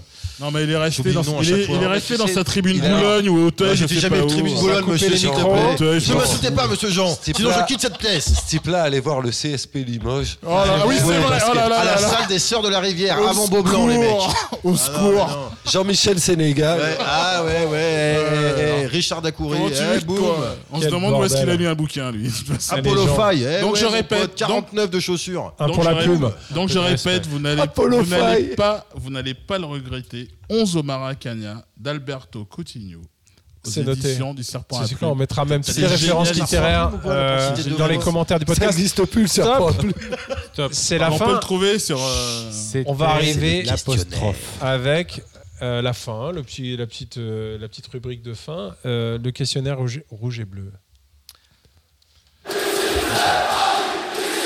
un vrai moment fort, hein, le saches. Si ta réponse ne te plaît pas, on te tabasse. Putain, merde. Vas-y, Damien. Attends, j'en ai, Ah, j'en ai, mais deux- fallait pas j'en me ai donner du rhum avant. alors, putain, T'étais fou. Oh, le toi, rhum, il attends, tape, hein. putain, il- Heureusement que je bois pas. C'est pas un truc de. Comme on dit. Ah non, non, non, les réflexions Ça, c'est la question sur Sylvain. Alors je m'en fous. Je m'en fous. des Allez, c'est réflexions parti, de c'est parti, taisez-vous. Taisez-vous. On a un invité, c'est Damien Doll. Il a écrit un livre qui, Vas-y, Damien, vas-y, Damien. qui s'appelle Paris dans les veines, chez Marabout, et qui raconte le quotidien de ceux qui ont le PSG dans le sang. Damien, euh, ton premier souvenir de Parc des Princes, on en a parlé déjà tout à l'heure. PSG FC Vaduz, 1996. Ton meilleur souvenir de victoire Euh, mon meilleur souvenir de victoire, j'ai des mes meilleurs souvenirs, c'est souvent dans les défaites. euh, parce que, Ah, parce mais que- c'était la que- question suivante. Un vrai supporter. Meilleur, meilleur Un souvenir de victoire, vrai meilleur, souvenir de victoire euh, PSG FC Twente. FC Fuente. FC Twente. Avec, avec le but de Lindula, avec le but de Lindula euh, face au virage Auteuil, j'ai j'ai- descendu terrain. 5 rangs, euh, cinq rangs sur ce match-là. Tu viens Respectable. d'en dire un mot. Quel est ton, souvenir de- ton meilleur souvenir de défaite? PSG Saint-Etienne 2-0, c'était l'anniversaire des Authentiques, les 5 ans, on n'a pas vu le match pendant un quart d'heure, c'était un moment magnifique. à cause, des, à cause des fumigènes? Exactement à cause de fumigène et donc du coup on n'a pas vu le match, donc c'était vraiment très que c'était vraiment merdique ce qui se passait ce soir-là. Alors moi qui suis supporter depuis 1978, je reconnais là le vrai supporter parisien. Alors, si j'avais assisté à, à PSG Bordeaux, évidemment que j'aurais dit PSG Bordeaux en 99. Euh, Le joueur parisien que tu as le plus aimé de toute l'histoire. hein. Ouais, du coup ouais, ça, ça, c'est chiant comme Est-ce que question. c'est toujours Marco Verratti ou est-ce qu'il y en a d'autres quand même? Rabière? Euh, oui, Javier Pastore, je je- une relation aussi charnelle avec Javier. Mais en fait, le, mais le problème, c'est que ma femme voulait accepter Marco, a pas accepté Javier. Donc du coup, ça, donc du coup, ça, crée la ressemble à Géraldine. Maillet. Mais, euh, Il est beaucoup plus beau, Javier Pastore, que Marco Verratti. C'est le plus beau des joueurs de monde de toute l'histoire, Euh, Marco Verratti. Euh, euh, c'est c'est diff- c'est difficile parce que du coup maintenant avec mon avec mon enfant qui a maintenant 3 ans qui s'appelle Marco, je pense que j'ai écrit une relation avec Marco complètement irrationnelle et, et en fait je confirme. ne pourrais même pas te dire. Ah, parce que comme mais- ça finira mal, mal avec Est-ce le qu'il y a- PSG, t'es dans la merde. hein. Est-ce qu'il y a un joueur que tu as détesté de l'effectif Ah, parisien c'est le moment préféré du podcast. Sylvain. C'est le moment. Sylvain. Sylvain Sylvain Armand.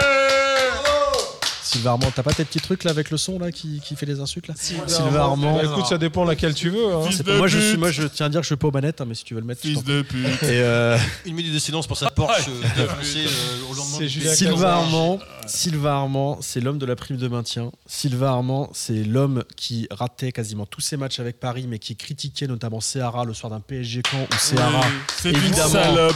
évidemment. Sylvain non, Armand, pas d'insulte, pas d'insulte, s'il te plaît, Jean. C'est bah qui figurant bon. dans le nom de la rose, donc- voilà, Euh, Excusez-moi, excusez-moi, j'ai du mal avec Sylvain Armand. Le soir de, ça, le soir de Badarkin, PSG Caen, c'est un, c'est c'est un, c'est un, joueur qui n'a jamais aimé le PSG et que, et si un jour il n'est pas d'accord avec ça, il pourra le dire, mais personne ne le croira.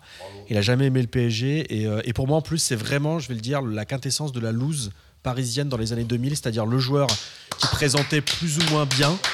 Qui présentait bien, genre un petit peu comme euh, le mec de fin de soirée, mais enfin de mec de soirée, de ces genre de, de famille, tu vois, mais qui en fait était, était médiocre sur le terrain et qui se faisait passer quand même pour un, pour un bon joueur. Médiocre, c'était dans les bons soirs. Médiocre, non, parce On a que. attendu 5-6 ans sa patate de lucarne 20 mètres, jamais, jamais, Non, non. jamais. Et le tacle, et le tacle sur Fiorez n'y changera rien. Je suis Ça, c'est juste, je suis ça lui fait, ça lui fait 1 sur 20. Je suis d'avis qu'on applaudisse Damien. Oh là là là là.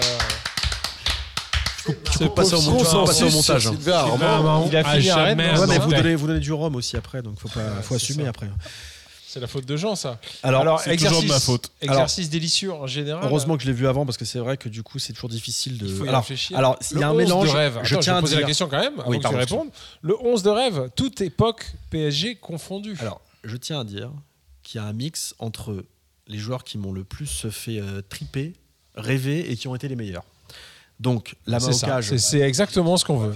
La main au cage, bon, ça, je crois que voilà. Donc, du coup, comme c'est. Comme c'est- Bernard Lama dans les, dans les buts. Exactement. Comme c'est comme, comme c'est à la mode, je vais passer en 3-5-2. Du coup, dans l'axe, je mets Thiago Silva parce que selon moi, c'est un des meilleurs défenseurs de tous les temps. Je, je pèse mes mots. C'est un costaud. Même s'il pleure en interview, c'est un costaud. Je mets le Gwen en défense parce que j'étais en galère au milieu. Ah Attendez, vous n'êtes pas arrivé au troisième. Je mets Ma- Mamadou Sakho en troisième parce que pour moi, il, dé- il définit aussi l'amour de Paris, ça, vraiment Paris. Moi, Mamadou. Sakho avait pas encore été cité dans cet épisode Voilà. 4 et c'était la première fois que ça arrivait. Donc du coup, je prends deux pistons. Hein. Je prends Maxwell à gauche parce que je trouve qu'il est très technique et que voilà que du coup, en plus il aurait été meilleur en 3 Passorine qu'en 4-4-2. Et pas NV Euh, non parce que je, parce que là non mais il fallait parce qu'il y, a- il y a des mecs à un moment donné c'est trop personnel donc du coup il fallait que, C'est parce que quand, quand tu vas voir le quand tu vas voir le mec à droite tu vas voir Euh, parce que du coup je mets Bernard Mendy à droite D'accord, d'accord, d'accord. Bravo, bravo. Lance en Coupe de France. PSG Marseille D1 PSG féminine. 2-3 pour le PSG. Je vais y venir après. Euh, au milieu je mets Arteta Verratti parce qu'il faut un petit peu de technique dans cette équipe. Arteta. Je mets Neymar en 10 et je Ah mets oui. Wea et Ibra en attaque. Ah tiens. Désolé pour Souzic, j'ai pas trouvé en fait dans le 3-5-2. je sais Ibra pas. surtout. Et Je pense que je- J'aime Damien. Non, Mbappé, non. Non, euh, je- non, mais, non, mais, c'est- non, mais selon moi, il sera ballon d'or et il sera, et il sera Oui. peut-être même dans le top 10 des meilleurs joueurs de tous les temps. Voilà, Vraiment. mais faut. il mais, faut mais qu'un alors, temps alors qu'il est, confirme. alors qu'il est, pour l'instant, voilà, Tu j'ai le mets pas de- dans ton 11 Non, parisien. pour Excusez-moi, l'instant, non. excusez-moi pour, pour, euh, finir avec le dossier Ibra et tout ça. Euh, élu rookie de l'année aux États-Unis cette année. hein. Rookie. Hein, D'accord, voilà. Euh, À voilà. 45 ans. Voilà. Et, et imité par les mecs de PNL, Ouais, ouais. qui se coiffent comme lui dorénavant. Je dis toujours qu'il manque celui qui a fait gagner le premier trophée du PSG, qu'on l'oublie toujours. Jean-Jacques. Ouais, bah c'est lui. Qui pour moi est l'homme.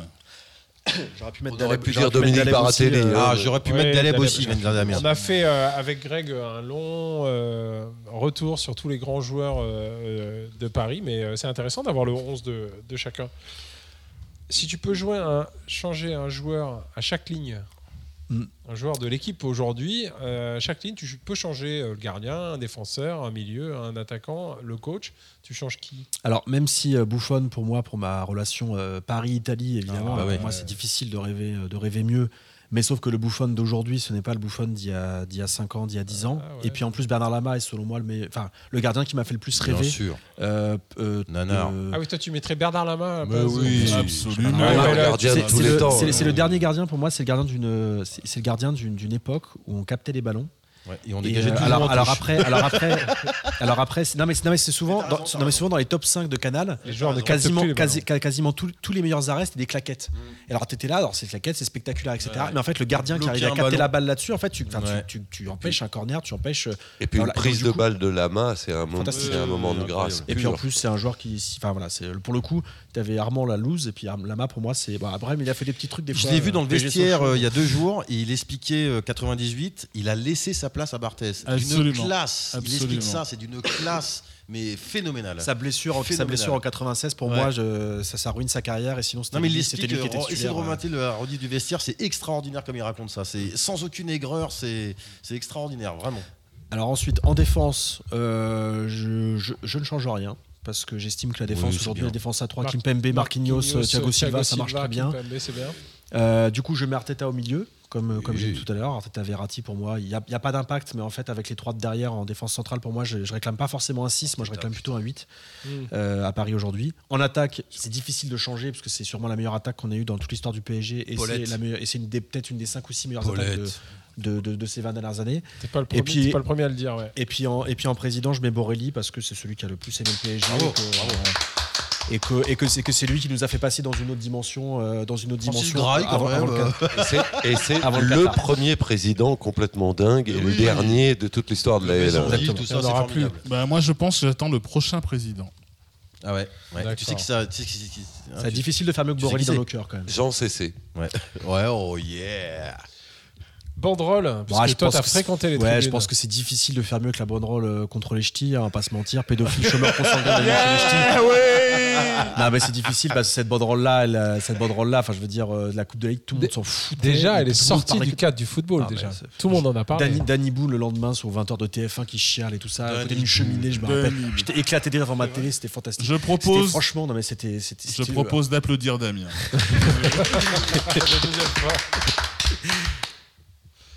Euh, si le PSG était un film, alors Ouais. j'ai. Alors, j'ai- alors non mais j'ai galéré. Je me suis posé la question à un moment donné quand, quand j'ai lu ça.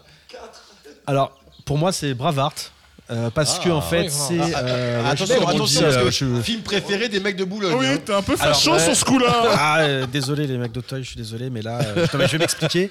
Non mais c'est en fait, en, en fait c'est l'histoire d'un mec en fait si tu veux en fait le, le Paris Saint-Germain ils sont arrivés alors après on va dire oui ça a été un club qui a été fabriqué par l'argent etc mais ils arrivent dans les années 70 c'est un des clubs les plus jeunes euh, du monde du monde professionnel. Euh, tout le monde les déteste Euh, ils sont donc euh, on va dire que la Ligue 1 c'est les divisions 1 c'est l'Angleterre c'est l'espèce de Royaume-Uni voilà machin. Et lui il arrive il pète la gueule de tout le monde et à la fin, quand même, il se fait buter. Donc, euh, comme enfin, nous, à chaque fois à euh, Paris, c'est qu'à chaque fois, en fait, on se fait. Finalement, quand il se fait couper la tête, c'est un peu le 6-1 qui nous est arrivé. Et donc, du coup, et donc, du coup, et donc, du coup en fait, voilà, c'est un c'est un peu le film. Mais j'ai galéré un petit peu. Mel pense que- Gibson, euh, Unai Emery, euh, même combat. Kazar, vous avez parlé des du champions cette année, c'est ça que tu nous dis. Euh, oui, c'est de- souvent ça. Non, mais par- Paris, de toute façon, Paris. supporter Paris, c'est souvent une souffrance, mais bon, c'est pour ça que. Mais j'aime bien ça. parce que la tête repousse. La tête repousse, c'est pas faux. Euh, bah, c'est tout la tête qui repousse, voilà, on va dire. euh, Enfin, la transition. PSG. avec- Si le PSG était une chanson. Euh, du coup, il y a un truc un peu personnel, mais je mettrais, euh, je mettrais pour ceux de la matière Cafri. Ah, parce que clip préféré de Jérôme. parce que parce que c'est parce qu'en fait c'est un peu comme le PSG c'est-à-dire c'est le bordel dans le clip il y a plein il y a plein de gens ils font enfin c'est n'importe quoi euh, tout, tout- c'est le ouais, voilà, mais c'est le bordel c'est violent donc c'est le PSG donc euh, donc voilà. Il y a une très bonne rime dans ce morceau, c'est je rappe pour ceux qui n'ont pas internet, qui regardent les faits divers par la fenêtre. voilà. Euh, Ah Est-ce qu'il y a un match que tu as raté et que tu regrettes d'avoir raté? Honnêtement je pense que dans ma vie de supporter depuis euh, depuis 95 T'as pas raté je un seul pense match. que j'ai dû louper vraiment dans des circonstances vraiment euh, un peu. Je pense que j'ai dû lou- vraiment, hein, je, j'ai dû louper 5 matchs, je pense, dans, vraiment de- depuis cette époque-là. À chaque fois, je me suis arrangé, j'ai, j'ai pris mes vacances en fonction des matchs de Paris. J'ai ah, donc avec Libé par exemple, on a, nos pla- on a nos- on a nos plannings. Euh, je, je- je pose mes RTT pour avoir, les, oui. pour avoir les matchs de Paris. euh, je demande mes récup pour travailler. Je travaille le dimanche pour pouvoir regarder les matchs de Paris en semaine, etc. Je propose, Romain, que dorénavant, tu poses la question dans ce sens-là. Est-ce que tu as déjà repoussé des vacances à cause du match de PSG Non, mais c'est- Il y a- y, une petite ligne dans le bouquin que moi j'ai bien aimé, euh, qui rappelle des trucs à tous les supporters. PSG Angers, ce samedi, a été entamé sur la plage.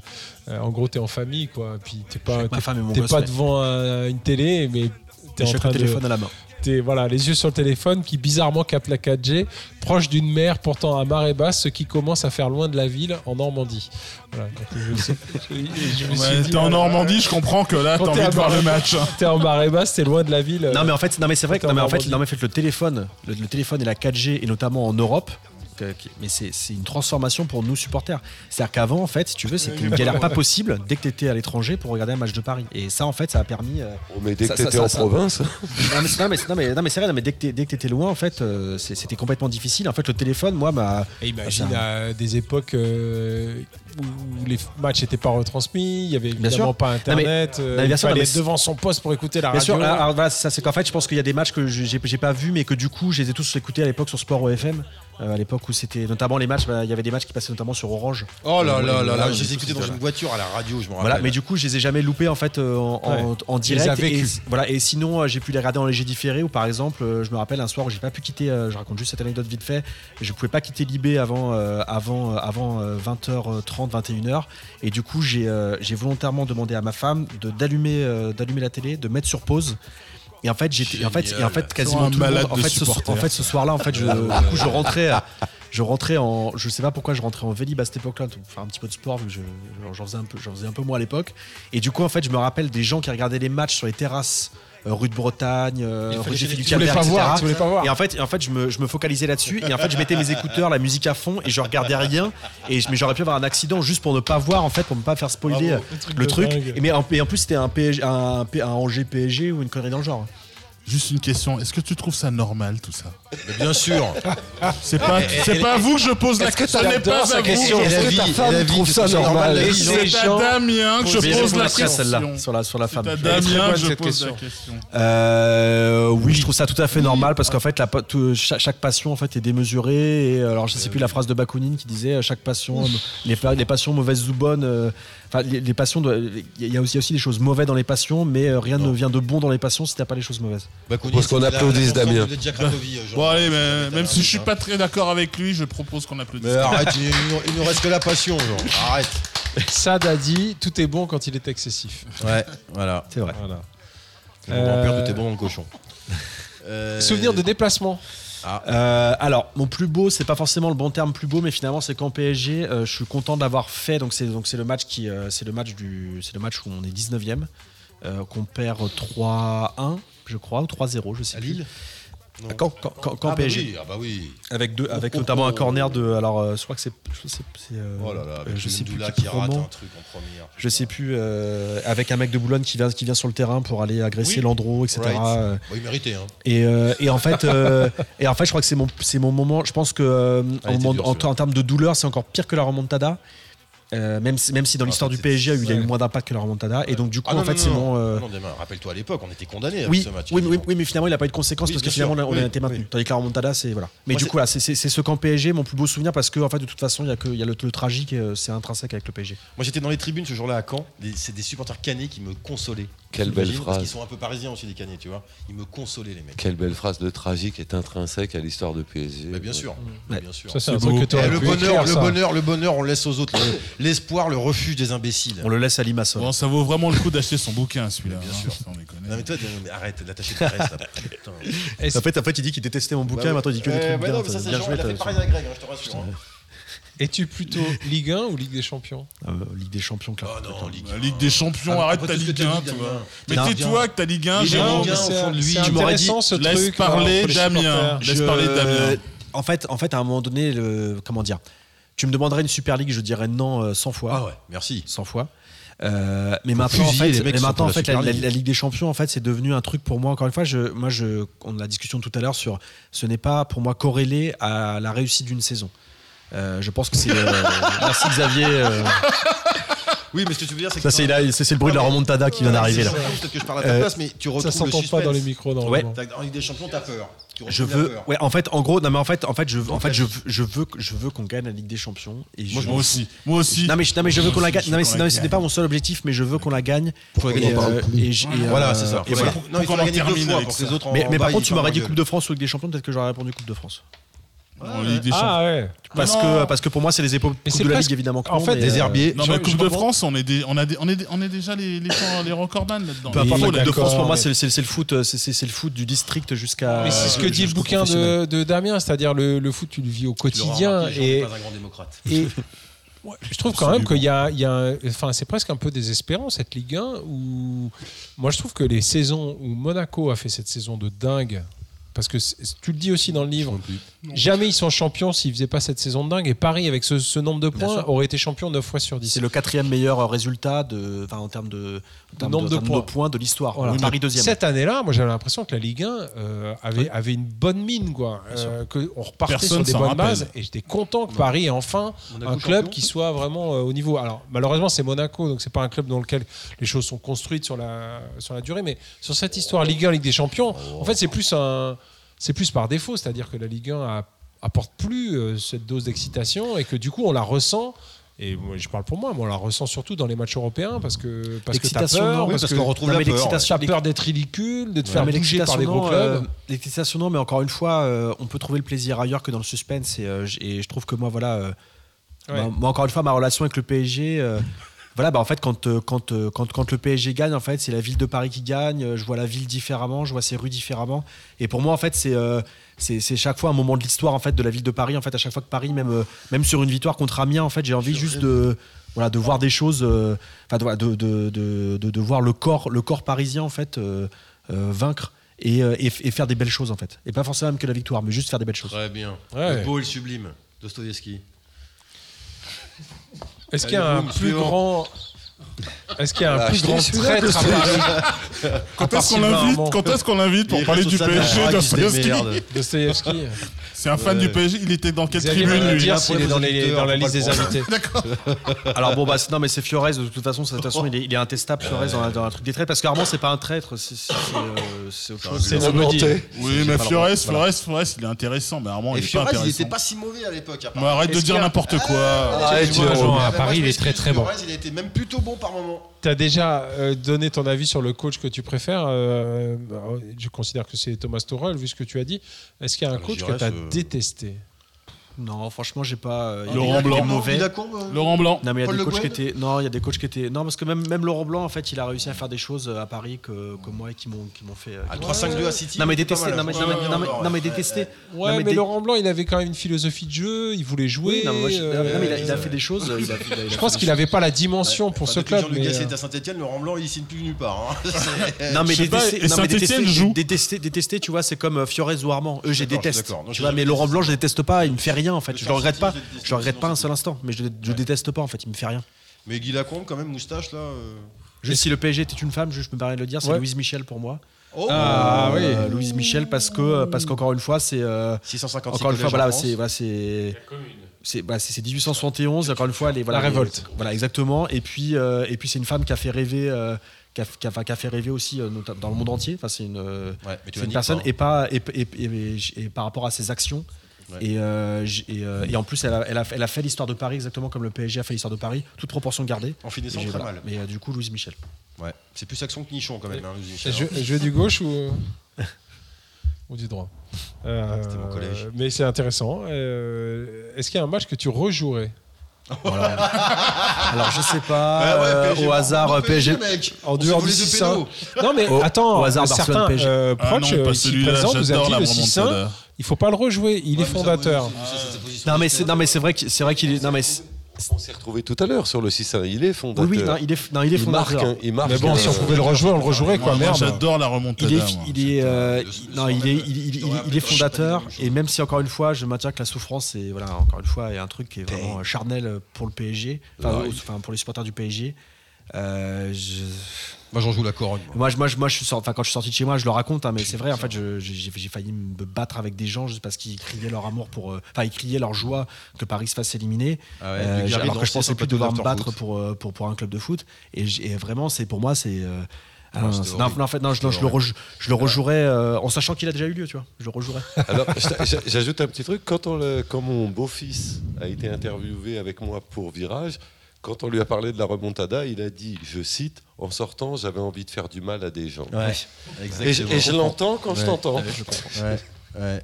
On fait pas du mal à des gens. Euh, je, dois avouer que, je dois avouer que la, la remontada, je comprends Jérôme quand il parle de Dugarry, mais moi, ce qui m'a le plus touché, c'est de voir euh, les commentateurs en Europe, c'est Steven Gerrard, des choses comme ça, qui eux aussi dansaient sur les plateaux de télé Ouais. quand il y a eu la remontada et tout ça. Et là, depuis lors, je me suis dit, j'aime la remontada. Alors- et pour moi, pour moi, s'il y a un match à rejouer, je pense que le PSG a raté un coche, mais magnifique. C'est l'année où ils se font éliminer comme Water Sky. Et là, ils auraient pu aller au bout. Il y avait que des branlots. 1984. Il y avait que des branlots. Mais il a raison. Il Il y avait raison. que des branlots. Ils auraient pu aller au bout. On aurait pu avoir, on aurait pu être les, les premiers à gagner une Coupe d'Europe. C'est vrai. C'est historiquement vrai. 1984, euh, nous y voilà. PSG Water Sky quand ils se font éliminer par ces branlots là, je comprends toujours pas. Pour moi, c'est le truc qui m'a le plus fait mal pour le PSG. C'est même pas Vidéoton qui jouait bien. Du rythmique. Allez, on termine. Euh, Est-ce que tu as déjà pleuré au parc? Euh, Tapette. Ça sera coupé hein, parce que Ça sera je coupé. je vais me faire virer. Les insultes, Moi j'ai déjà chialé au parc. les injures homophobes, euh, non, mais on, non, c'est une blague, Romain, arrête. Et ça, tu vas le couper, je le sais. mais c'est c'est une dégueulasse. blague, une blague, moi, j'ai déjà euh, pleuré au parc, moi. Une et blague, devant ma c'est télé. pas une injure. Et tout seul dans mon pieu, dans la rue, dans le métro. J'en ai rien à foutre. Alors, si on part du principe que tout le monde a pleuré au parc, est-ce que tu as Ah, un souvenir, cry. toi, d'émotions intenses oh, toi, euh, t'as au pas de cœur. Alors en fait, euh, c'est- en fait, en fait, c'est marrant, c'est que euh, j'ai pas de souvenir d'avoir pleuré au parc. J'ai beaucoup pleuré pour le PSG. On a les photos. Non, non, moi, non, moi, non, moi, j'ai pas d'autre à dire. J'ai, j'ai- bah, le soir de la remontada, euh, tu, tu m'aurais vu dans l'ascenseur, laisse tomber, c'est quelqu'un qui rentrait dans l'ascenseur à ce moment-là. Défoncé, Moi, j'ai une perdu toute ma vieille, tu l'as euh, défoncé. Mais, euh, mais, euh, mais non, j'ai, pas eu de souvenir de devoir pleurer. J'ai souvenir d'être très énervé, d'être, d'être ruiné mentalement, etc. Frustré, mais, pas la, ouais, frustré. etc. Non, Mhm. mais voilà. Mais pas de, pas de, pas de larmes. Après, devant ma télé, euh, il y a eu des, des défaites contre Marseille où j'ai pleuré. Oh là là là là, Euh, Xana, la dernière minute, là. Fils de chien. Et puis, euh, et puis, euh, non, puis, et puis, non, puis, puis, beaucoup d'éliminations en fait. En fait, moi, je euh, finalement, je, je pense qu'avec avec Paris, ouais, je suis assez émotif. Ah non, non, non, a. Non, mais non, mais- non, mais là, qui- Avec Paris, je suis un peu émotif. Tu sais que t'as quand même fait un bouquin sur le quotidien du. C'est pas moi qui l'ai écrit, attends. Tu nous étonnes là quand tu tu peux dis nous ça. rappeler le titre de ton livre, euh, vite fait là? Dans les veines, hein, c'est ça. oui, oui, oui. 365 jours. Non, non. T'as été dans les copes quand même. Est-ce qu'il y a une chanson de supporter ou du parc que tu chéris particulièrement? Dis aux villes lumière pour énerver Jean, s'il te plaît. Non, il y a autre chose, je suis sûr. Euh, c'est euh, le, morceau sur euh, Allez, venez, Milord de, de Edith Piaf. D'accord Allez, Paris, SG. Voilà, mais bon, en fait, en fait, Zaz en fait, en gros, j'ai un problème avec les chants du parc, c'est qu'en fait, je refuse de les chanter euh, parce que ça me rappelle une époque en fait qui était, Ouais. qui était, enfin, qui était totalement, euh, enfin, comment dire, c'est euh, la, la- la- la période où j'étais au Parc des Princes et où j'étais au virage toutes les semaines, enfin toutes les deux semaines. Euh, c'était, euh, c'est pour moi une des, enfin, une des plus belles époques de toute ma vie. Et je, dans- de- je pèse mes mots de toute ma vie. Et, euh, et ce que j'ai vécu là-bas, en fait, avec, avec mes potes, ou avec des gens que je connaissais pas, j'étais dans les bras de gens que je connaissais pas, on a tous vécu ça dans le stade. Euh, quand, quand, en fait, le moment, le moment où je me suis, le moment où j'ai dit, je veux plus rien avoir à faire avec cette histoire et je veux tout effacer, c'est le moment justement où, euh, où, euh, où le pro a décidé de- d'effacer les fresques au virage Auteuil. Ouais, il a ça, repeint, ça, c'est il a chaud, repeint, ça. Ça, c'est chaud. il a repeint nos, les joueurs à qui on rendait hommage, notamment une, une magnifique fresque sur Bernard Lama.